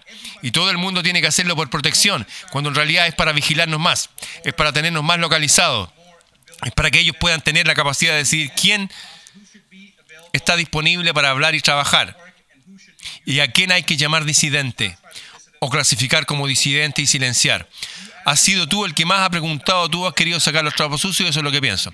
Habrá gente que no esté de acuerdo, la mayoría me tomará por loco, da lo mismo. ¿Sabes por qué? Es solo el resultado de lo que llevan planeando durante años. Década, la Iniciativa Nacional de la Vacuna STAM, Out Childhood Heat Disease, We are not gonna have autism anymore. Y en 1991 había un caso de autismo por 10.000 personas, ahora hay un caso por cada 32 personas. Las propias cifras del CDC muestran que un 1% de la población mundial tiene autismo. Los propios datos del CDC sobre la población mundial 7,7 billones de personas que quieren decir 77 millones de personas tienen autismo. ¿Provocado por qué? Provocado por la vacuna. Y ahora dicen que es la nueva vacuna que Fauci quiere introducir, ignorando la hidrocloriciclorina y el Citromax. ¿Me estás diciendo que considere que esa vacuna es segura como para introducirla en mi cuerpo, en el cuerpo de mis hijos? Prefiero morir antes que eso. De ninguna de las maneras voy a permitir que nadie nos arrebate nuestro derecho soberano. Thomas Jefferson dijo que cuando un pueblo permita que su gobierno dicte la comida que ponen en sus bocas y las medicinas que ponen en sus cuerpos, sus almas pronto estarán en la misma penosa situación que la de los que viven en una tiranía. Y vamos derecho hacia una tiranía, a menos que nos levantemos y las personas vayan en masa y se reúnen en grupos de miles, dos mil o tres mil personas para demostrar que no hay nada de qué preocuparse, nada de qué temer excepto el mismo miedo. Como dijo Roosevelt, ¿qué van a hacer? ¿Arrestar a dos mil o tres mil personas en cada ciudad? Esto es lo que hace falta ahora mismo y tenemos un pequeño margen de oportunidad. Porque el ministro de Sanidad ya ha dicho las cifras y los medios de comunicación están tratando de sensibilizarnos, de bloquearlo, asegurarse de que nadie se entera y que vaya más allá. Están tratando de decir a la gente, no, la distancia de seguridad no es de 1,8 metros, es de 4 metros. No, vamos a volver a la normalidad en un año y será en el 2022. Eso es lo que están diciendo estos bastardos. ¿Y cuál es su plan? Promover la plan de vacuna obligatoria para todo el mundo. No tiene sentido, todo es humo y espejos, son todas mentiras. Las cifras no son esas. Incluso las cifras que están mostrando ahora mismo siguen sin alcanzar las de la gripe estacional, siguen por debajo. Por eso están inflando la cifra, por eso están cambiando los certificados de función. Por eso le están pidiendo a, que, a las para ir y cambiar la causa de la muerte. Por eso están cambiando el mandato. Por eso tienen que maniquí y están firmando un hospital que es el mismo en todos los estados.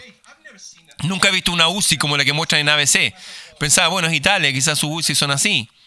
Luego sale la misma imagen en Nueva York y pienso, un momento, son las mismas malditas imágenes.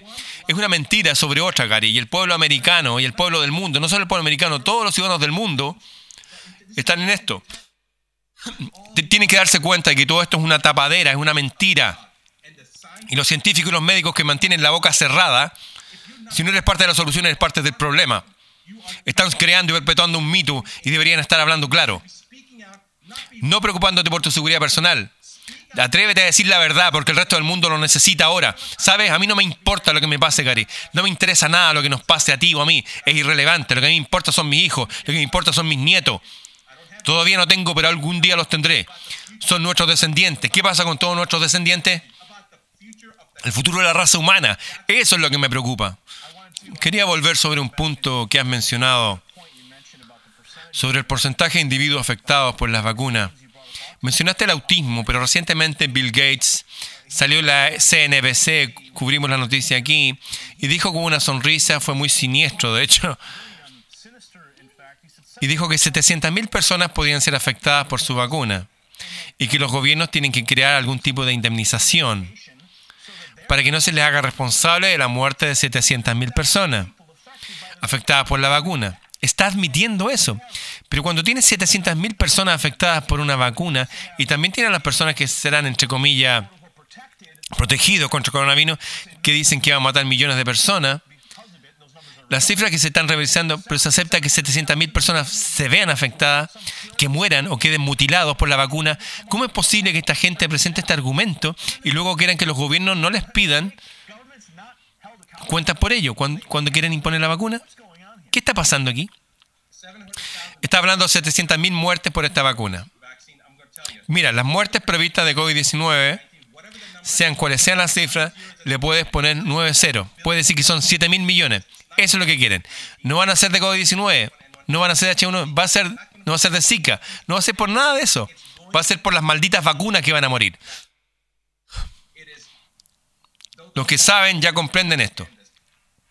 Solo que escuchar al doctor Judy Mikovic y lo que ella ha pasado y cómo fue amenazada. Judy Mikovic, su vida la consideraba una fugitiva de la justicia.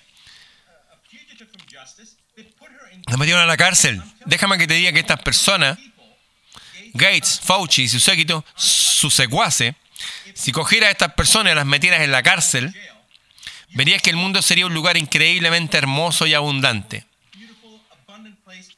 Han estado enfrentando a judíos contra musulmanes, cristianos contra judíos, negros contra blancos y demócratas contra republicanos. Porque quieren dividirnos a todos para que estemos distraídos. Hay división, división, divide y entonces conquista. Debemos comprender que sin importar nuestras creencias, todos somos parte integrante de la misma especie. Somos todos humanos y ellos tienen sus propios planes y no les importa de qué color eres o cuáles son tus creencias. Simplemente quieren, lo voy a soltar, lo voy a decir Gary. Lo siento, si todo el mundo piensa que estoy loco, no me interesa. Hay un plan de despoblación mundial. A Bill Gates le han citado diciendo despoblación por vacunación.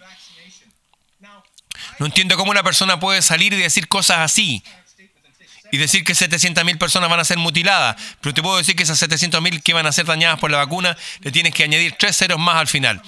Porque esas 700.000 serán los admitidos, pero el resto la achacarán al coronavirus. ¿Qué es lo que usarán como justificación para imponer la vacuna?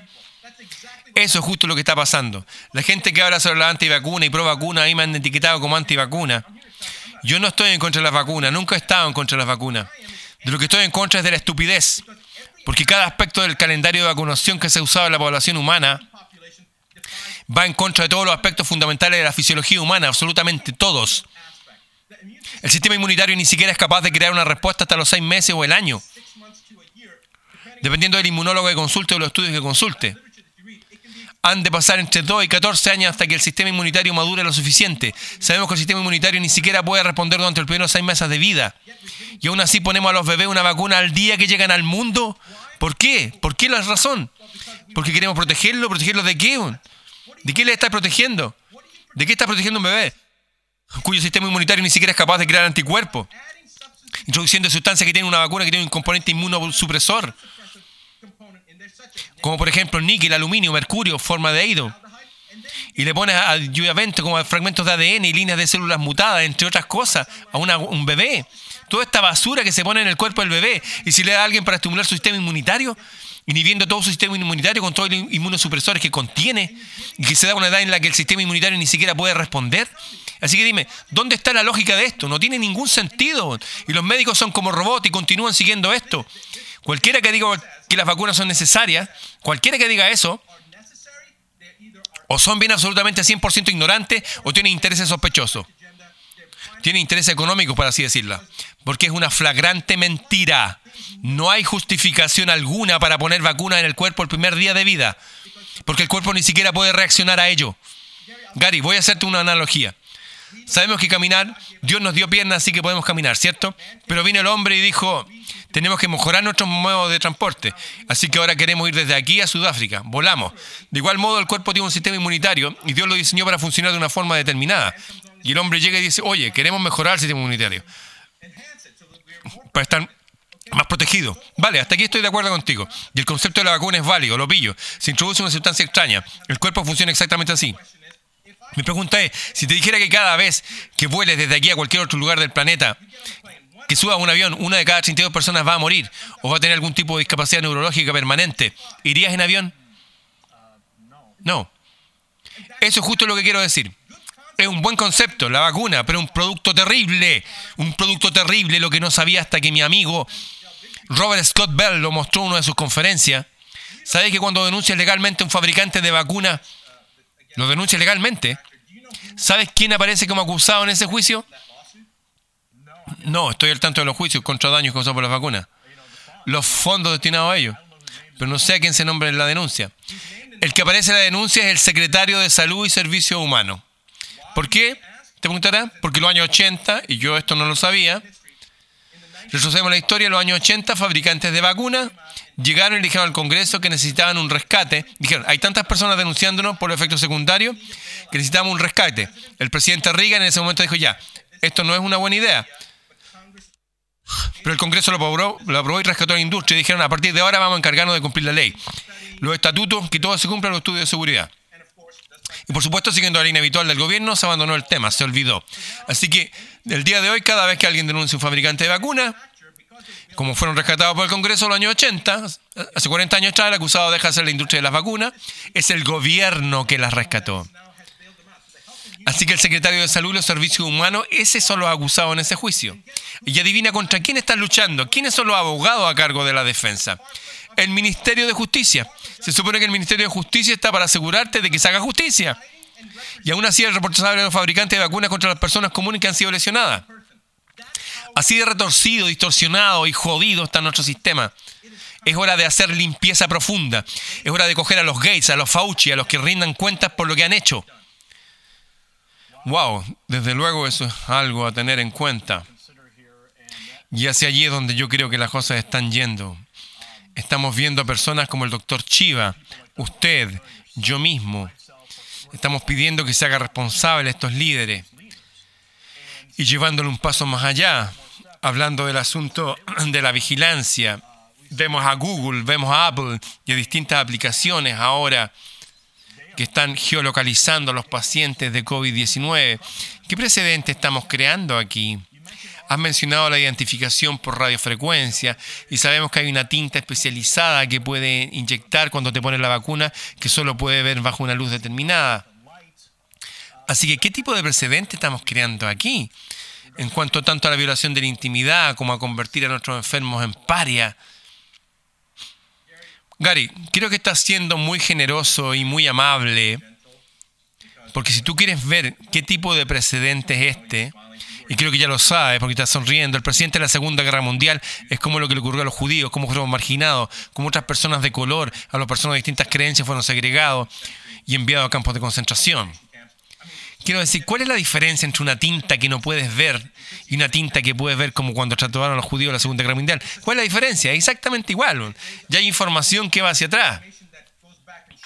Y muestran el sistema de creencias de Bill Gates. Él cree en la eugenesia y su historial se remonta hasta directo o indirectamente con todo lo que sucedió y ha sucedido desde la Alemania nazi. Hay un video de 5 o 6 minutos que vamos a publicar mañana, que fue publicado creo que por Infowars es la historia en cinco minutos muy bien, narra de dónde empezó todo y dónde estamos ahora. Y lo conecta todo. Solamente la cantidad de censura que hay ahora mismo. Eso en sí mismo debería darnos miedo, que haya cosas que se están censurando. La gente me dice, doctor, ¿dónde están las pruebas? ¿Por qué no están los medios hablando de ello? Si es verdad, entonces todo el mundo estaría contándolo. Esa es la cuestión. La censura existe para prevenir la difusión de la verdad. Y estas organizaciones de información hablan de inclusión. Mira, hace poco tuve un problema con el Huffington Post Incluso personas que se muestran amables, que parecen estar de acuerdo con nosotros en algunas cosas. se pusieron en contacto conmigo, dos fuentes diferentes que querían entrevistarme. Y luego los dos querían impedirme que hablara de ciertos temas. Y yo les dije, ¿qué? Y simplemente me dijeron, es que no queremos tratar este tipo de cosas. Y les dije, ¿saben qué? Me están censurando los mejores. Me están censurando los más grandes. YouTube, Facebook. No hace falta que me digan lo que están intentando de censurar. Para que me censuren, me quedo con YouTube y Facebook.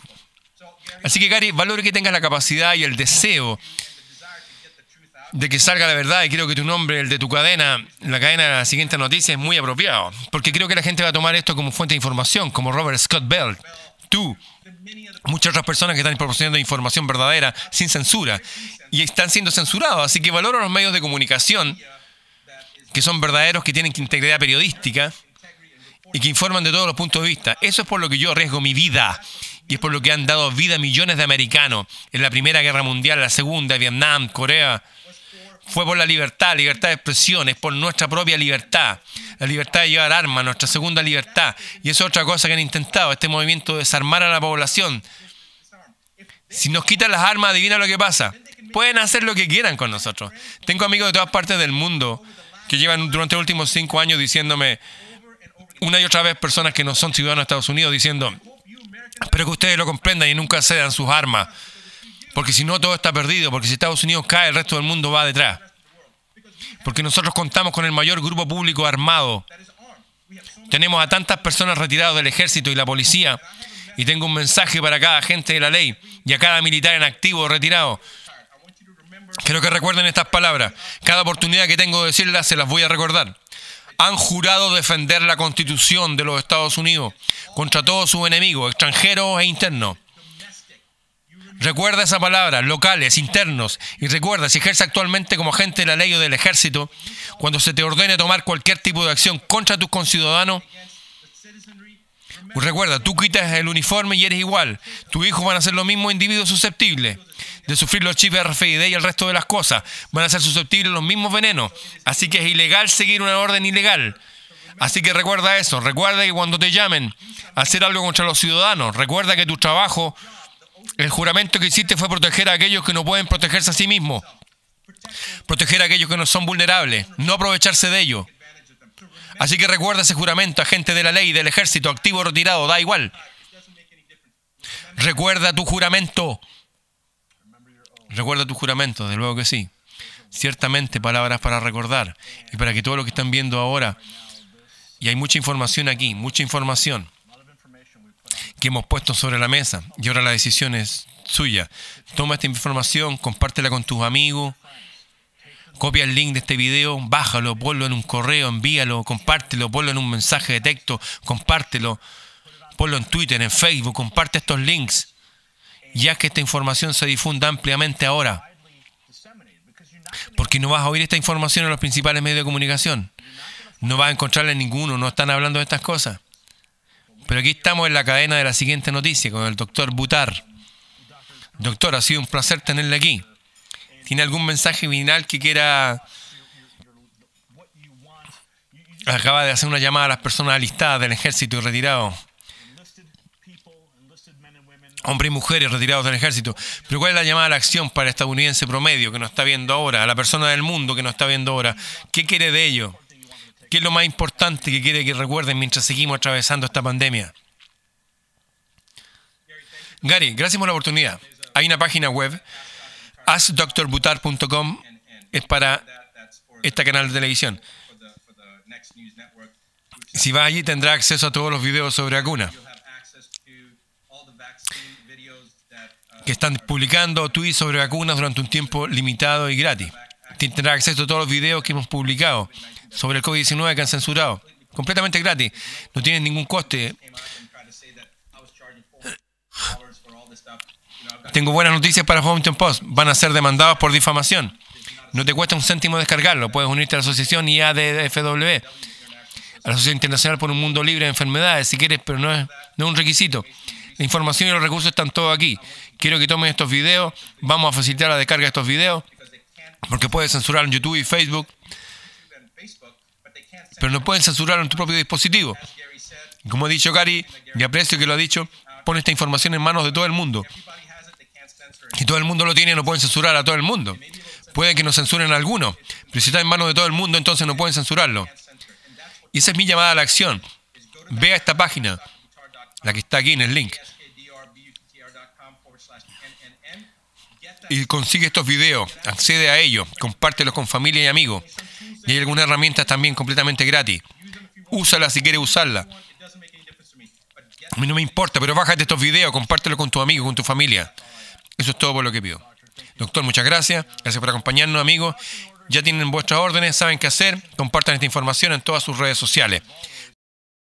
Como siempre agradecemos, el doctor queremos tenerlo de vuelta pronto si está por la zona de Chicago. Me encantaría tener el instituto y para tenerle una agradable conversación personal larga en nuestro podcast. Ha sido maravilloso tenerle aquí hoy. La información que ha presentado hoy, la pasión en la verdad es tan importante y espero que se transmita a toda nuestra audiencia. Sé que llega así, yo estoy aquí sentado escuchando y me estoy entusiasmando y me, anima para poder ofrecer esta información a la gente de Estados Unidos y del mundo. Así que, doctor, bienvenido. Me encantaría tenerlo aquí de nuevo. Lo agradezco, me encantaría volver al programa. Gracias, amigos. En casa ahora saben qué hacer. Denle al botón de compartir, comenten más abajo y nos vemos en el próximo informe. Esto es la cadena de la siguiente noticia. Yo soy Gary Franchini. Este video fue censurado al alcanzar más de 6,5 millones de visitas, pero ha sido compartido de nuevo en diversos canales. Compártelo.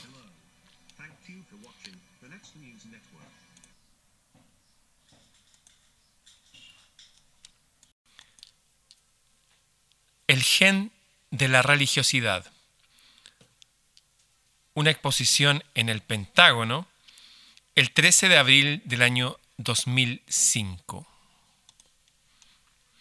A la izquierda por aquí tenemos personas que son fanáticos religiosos fundamentalistas.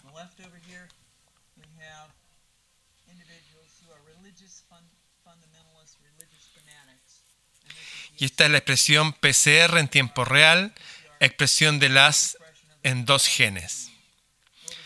Aquí tenemos individuos que no son particularmente fundamentalistas, gente normal, ni particularmente religiosos, y se puede ver que hay muchos que tienen una expresión muy reducida de este gen en particular. El VMAT es otra evidencia que respalda nuestra hipótesis para el desarrollo de este enfoque, de esta visión. Así que con la liberación de este virus, ¿evitaríamos que una persona entre a un establecimiento y lo haga explotar? ¿Con un virus que, que pongamos? Están hablando de un virus que contiene algo para anular el gen. Nuestra hipótesis es que estas son personas fanáticas que tienen sobreexpresión de las en el gen y que al vacunarlas, al inocularlas con un virus, contra esto se eliminaría este comportamiento, por lo que tenemos algunos datos muy eh, relevantes, notables en esta próxima diapositiva. Aquí tenemos dos escaneos cerebrales. Estos son imágenes de resonancia magnética eh, funcional. Estos son dos individuos diferentes con diferentes niveles de expresión del gen VMAT, el gen de la religiosidad. En la parte de arriba tenemos un fanático religioso e individual. Hemos repetido varias veces que tienen altos niveles de EMMEA. Y aquí abajo que tiene bajos niveles del gen BMAT. Este individuo se autodescribió como particularmente religioso. En cada caso a estos individuos se les leyó un texto religioso para ver su reacción en la tomografía y esta luz individual iluminaba el giro frontal medio derecho, por ejemplo, que se muestra aquí y esa es la parte del cerebro que está asociada con la teoría de la mente, que es la parte del cerebro que tiene que ver con intensas creencias. La gente que cree mucho se le ilumina esa parte del cerebro. Y deseos. En contraste aquí hay un individuo que no se autodescribe como religioso y cuando se le lee un texto religioso, lo que ustedes ven es que la parte del cerebro llamada la ínsula anterior se ilumina. Esta es la parte del cerebro asociada con el disgusto, el desagrado al escuchar algo.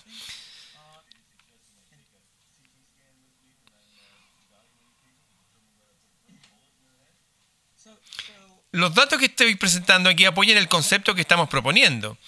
Y creo que no realizaríamos tomografías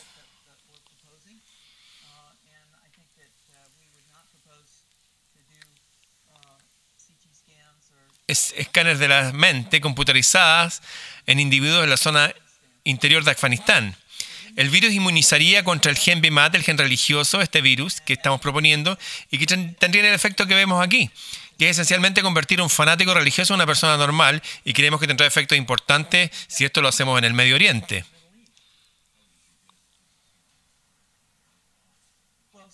El plan actual y la prueba que hemos realizado hasta ahora han utilizado virus respiratorios como la gripe para llevar este virus.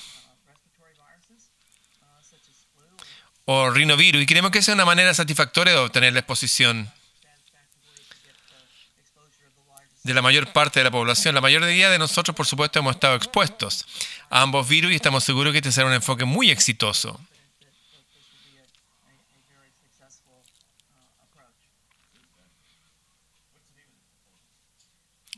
El nombre de este proyecto es un respaldo divertido, es la vacuna contra el fundamentalismo, así la llamamos, así la hemos rotulado. Vacuna contra el fundamentalismo. La propuesta acaba de ser presentada y creo que los datos que le he mostrado hoy apoyarían el desarrollo de este proyecto y creemos que es muy prometedor.